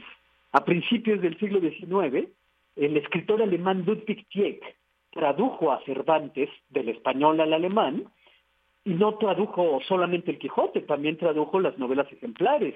Y esto fascinó a E.T. Hoffman, que escribió unos cuentos acerca del perro Berganza, que es un personaje cervantino, y en los cuentos de Hoffman, el personaje, el perro Berganza va por la ciudad mordiendo los tobillos de los artistas mediocres que desafinan en las orquestas.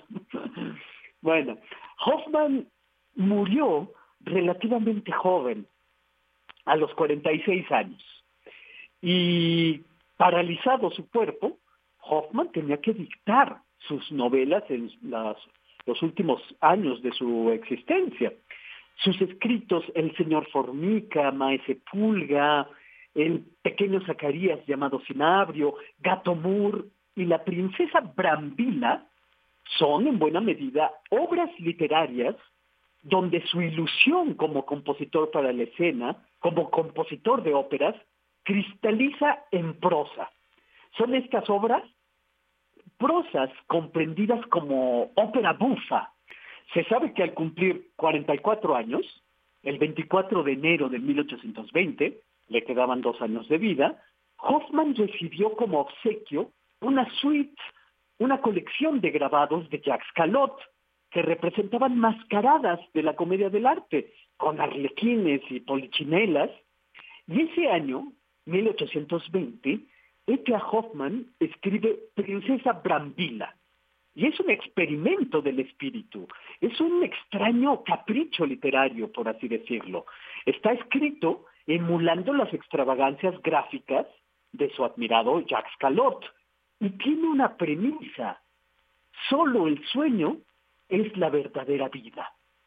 Por lo tanto, pululan en estas páginas iluminadas fantasmagorías eh, carnavalescas, en un intento de, así lo dice él mismo, de sacar de su bolsillo un carnaval de chanzas fantasmagóricas. Esta obra, Princesa Brambila, ocurre en la ciudad de Roma donde tiene lugar el carnaval, y por lo tanto en las páginas dentro del relato hay representaciones teatrales, eh, bufonescas, pululan las compañías de teatro por las calles de Roma, pululan los teatrinos de marionetas, y el relato se transforma en situaciones ensoñadas, y como en los sueños, los espacios, los personajes se transforman de un modo a veces delirante, de un modo a veces enervante. Los protagonistas, Gilio Fava eh, y la protagonista, que es Jacinta, una costurera, van cambiando de personalidad. El yo en esta novela es inestable, lo burlesco es lo estable y leemos andanzas, aventuras ensoñadas, representadas en teatro dentro del, del relato. Accedemos a una red tejida por los dedos de un hada. El tejido en esta obra es múltiple y la aguja encantada con la que se abre el reino de estas páginas es la aguja creadora de Hoffman. Eh, Hoffman en su, en su obra se convierte en un charlatán, que al mismo tiempo es el príncipe de Pistoia, que al mismo tiempo se convierte en su adorado Jacques Calot. Y todo ocurre en esta novela, Princesa Brambila, con estas palabras mágicas que me encanta repetir. Brambure bil bal alamonza, kikibur basontón. Que bueno, no sé lo que significan, pero estoy seguro de que convocan a la imaginación delirante de Thea Hoffman. Y esto es lo que yo tengo que decir este lunes 22 de enero de 2024 para celebrar a Thea Hoffman, que cumple años en dos días, 24 de enero. Muy bien, pues nos quedamos con esa convocatoria, la imaginación que acabas de pronunciar. Otto, muchas gracias, un abrazo y buenas tardes. Hasta pronto, hasta el próximo lunes. Un abrazo. Claro que sí, hasta luego. Y nos vamos ahora a Cultura con Tamara Quirós. Cultura RU. De Yanira, auditorio de Prisma RU, seguimos con la información siempre con el gusto de saludarles a través de estas frecuencias universitarias. Hoy les tengo información de un espectáculo teatral de Philippe Amand, Jorge Vargas y Luis de Tavira. En el marco de la celebración del Año Nuevo Chino se llevará a cabo esta temporada de Mateo Ricci, una obra que ofrece a la juventud un testimonio inspirador de aquellos hombres audaces que fueron capaces de provocar la convergencia entre las culturas. La traducción al chino de los principios matemáticos de Euclides y la composición del asombroso Tratado de la Amistad, que integra en un mismo humanismo la antropología clásica y la ética de Confucio, el arribo a la ciudad prohibida, la fundación de la primera misión de Beijing, su observatorio astronómico y la revolución agrícola de China en el siglo XVII, son algunos de los temas relevantes de esta propuesta escénica. Para darnos más detalles de la historia que devela la complejidad del encuentro entre culturas, nos enlazamos con el músico Juan Pablo Villa. Él es el encargado de la composición coral de Mateo Ricci. Enhorabuena por empezar 2024 con, con artes escénicas. Me gustaría, Juan Pablo, que como parte de, este proyecto nos platicaras la importancia de la figura de Mateo Ricci, de cómo lo llevan a, este proyecto, ¿no? Cómo hablar de este misionero eh, matemático y además cartógrafo. Así es, un gran matemático. Eh, Mateo Ricci, debo ser honesto, lo conocí a partir de estar en esta obra, de haber sido invitado por el maestro Luis de Tavira a componer todos los coros. Eh, y bueno, es una obra que, eh, digamos que plantea la posibilidad de la amistad entre las culturas, entre los diferentes, eh, a través de, de, la mirada del otro, a través del otro, ¿no? Mateo Ricci, bueno, es una figura importante entre los jesuitas, pero también sin duda es uno de los de, de, de, las personas que y misioneros que, que nos regalan también este estudio de, de una China eh, desconocida, quizás conocida tan solo por Marco Polo y, eh, y, que, y que posteriormente los, los misioneros cristianos como, como Mateo Ricci y Diego de Pantoja, de quien también se habla, eh, pues podemos, podemos conocer un poco, un poco más de esta, de esta cultura milenaria. Eh, la forma en la que él entra, pues también es a través justo de eh, pues de, compartir, de compartir sus conocimientos, compartir su amor a, al aprendizaje, a conocer nuevas formas, nuevas, nuevos símbolos. Eh, y él como matemático, pues bueno, se, se abre las puertas, sin duda, en China, en India, demás, pero bueno, su, su aportación viene eh, pues ya desde desde ahí no desde desde la China. Eh, eh, es una trilogía de unas obras maravillosas que producidas por Enrique González Torres que dirigió Luis de Tavira. Yo tuve oportunidad de estar en la en la puesta en escena pasada donde se habla de Teliar de Chardin en el corazón de la materia. Y bueno esta es la, la, la, tercera, ¿no? Mateo Ricci, un espectáculo de Filipa Mand, Jorge Vargas y Luis de Tavira. Eh, y el maestro Luis de Tavira junto con José Ramón Enríquez y José María de Tavira escriben todo el texto, ¿no? Y, que de hecho me gustaría, Juan Pablo, que nos platicaras de esta parte, ¿no? La trilogía. Primero, eh, la expulsión centrada en clavijero, el teatro de, de Chardin, que es la segunda, que también fue otro jesuita y que, eh, vaya, es la primera evidencia, ¿no? Científica de la evolución. Y ahora con Mateo Ricci es, eh, pues, la, la otra parte, ¿no? Eh, es, es un aventurero que inspira, como bien lo mencionabas, la amistad entre culturas. Pero ¿cómo inspirar esta amistad hablando de la otra edad? Bueno, eh... Ah creo que es una de las de las partes fundamentales y más más interesantes del ser humano no o sea poder darse cuenta de que el otro existe.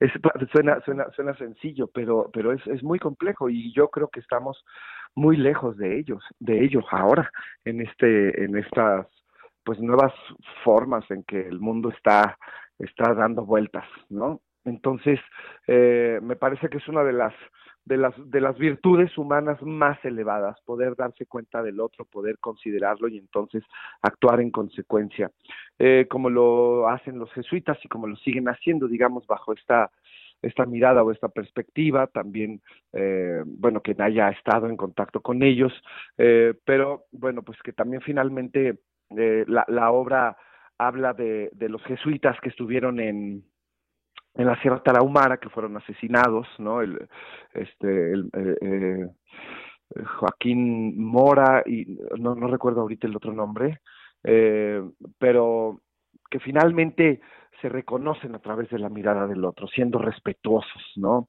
Siempre intentando atender lo que está sucediendo en ese espacio, en ese lugar, en ese contexto, absorbiendo, aprendiendo, pero no imponiendo, ¿no?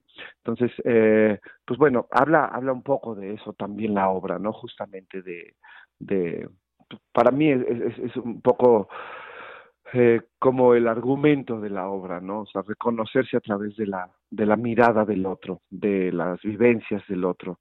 Eh, y la manera eh, pues en que, en que esta obra se va entretejiendo, es una obra muy compleja, llena de mucho, eh, muchos elementos visuales, tecnológicos, un músico en escena, eh, los coros que acompañan todo, todo, toda, toda la puesta en escena, digamos que los coros van, van llevando de la mano al espectador, van narrando y, y van entretejiendo todo lo que se está mirando dentro de la China y que de repente hace este salto eh, a, la, a la sierra a la sierra Tarahumara, eh, a Cerocawi, ahí en Chihuahua, eh, justo eh, hablando y, haciendo este este reflejo de, de, del otro, ¿no? De la importancia de sí voltear a vernos, de sí sensibilizarnos para para para entender para entendernos mejor como como seres humanos y no como eh, pues no sé lo que lo que ha pasado siento yo en este en estos tiempos es que finalmente nos desconectamos ya de de, de esa parte se vuelve una cuestión súper individualista y en donde el sentido de comunidad se va perdiendo cada vez más. Y yo siento que la historia misma, pero las artes, como el teatro o como el, la música coral, yo soy director del coro acardenchado, uh -huh. eh, pues justamente lo que intentan es hacer comunidades, comunidades fuertes en donde pues se, se, se, se mire al otro constantemente. Claro, y este trabajo en equipo, ¿no? En comunión también, que se logra a través de las artes, llevarlo a cabo. Así es. Este, el, el, el, teatro es una de estas artes que pueden, que pueden abrazar muchísimas disciplinas y en este caso se hace de una manera, eh, pues, pues maravillosa, magistral. Es una obra que yo, además de eh, haber contribuido con todos los coros, pues disfruto mucho de verla, ¿no? Este, no, claro que estamos hablando de un jesuita, pero estamos hablando finalmente de lo humano y le invito pues a toda la gente a que se acerque a esta temporada, eh, a este remontaje que se, vaya, se lleva a cabo en el Teatro Julio Castillo del 25 de enero al 3 de marzo. O sea, empezamos ya, estamos a nada y eh, vamos a estar de jueves a domingo. Los jueves a las 7, eh, eh, a las 7 comenzamos, es una obra de eh, dura alrededor de 180 minutos y los domingos a las 6. Perfecto. y pues nada, invitar a, toda la gente a que nos acompañe a ser testigos de esta maravillosa obra Mateo Ricci. Con muchísimo gusto invitamos al auditorio jueves, viernes y sábados 19 horas, domingos 18 horas en el Teatro del Bosque Julio Castillo del Centro Cultural del Bosque. Pues nada, Juan Pablo Villa, muchísimas gracias por tomarnos la llamada, por platicarnos de, de esta obra y también por hacernos esta invitación, ¿no? Esta oportunidad de, de conocer, de reencontrarnos también, ¿no? Y de reflejarnos en, en entrecomillados los otros, ¿no? Y hacer esta, esta gran comunidad. De verdad, muchísimas gracias por la invitación que, que nos para el auditorio de Radio UNAM. Gracias Tamara y un fuerte abrazo a Radio UNAM auditorio maravilloso. Los quiero mucho. Juan Pablo Villa es compositor e intérprete y es el encargado de la composición coral de esta propuesta escénica. Mateo Ricci se estará presentando del 25 de enero al 3 de marzo de 2024, jueves, viernes y sábado 19 horas y domingos 18 horas en el Teatro del Bosque Julio Castillo del Centro Cultural del Bosque ubicado en Paseo de la Reforma y Campo Marte sin número en la colonia Polanco Chapultepec en la alcaldía Miguel Hidalgo. Hasta aquí la información. Que tengan excelente tarde. Y nos despedimos. Muchas gracias por su atención. Lo esperamos mañana en punto de la una de la tarde. Y bueno, pues se registró un terremoto de magnitud 7 en China, un sismo magnitud 7 que sacudió la región fronteriza de Kirguistán y la provincia china de Xinjiang. Este movimiento que, pues, bastante fuerte, según se da cuenta aquí en la información que va surgiendo en la provincia china de Xinjiang, al noreste del país. El Centro Alemán de Investigación de Geociencias fue quien dio a conocer esta información a una profundidad a 10 kilómetros también. Esto es lo que se conoce y bueno, seguramente estará surgiendo en los minutos siguientes más información. Con eso nos despedimos. Muchas gracias por su atención. A nombre de todo el equipo, soy de Yanira Morán. Que tenga buena tarde, buen provecho y hasta mañana.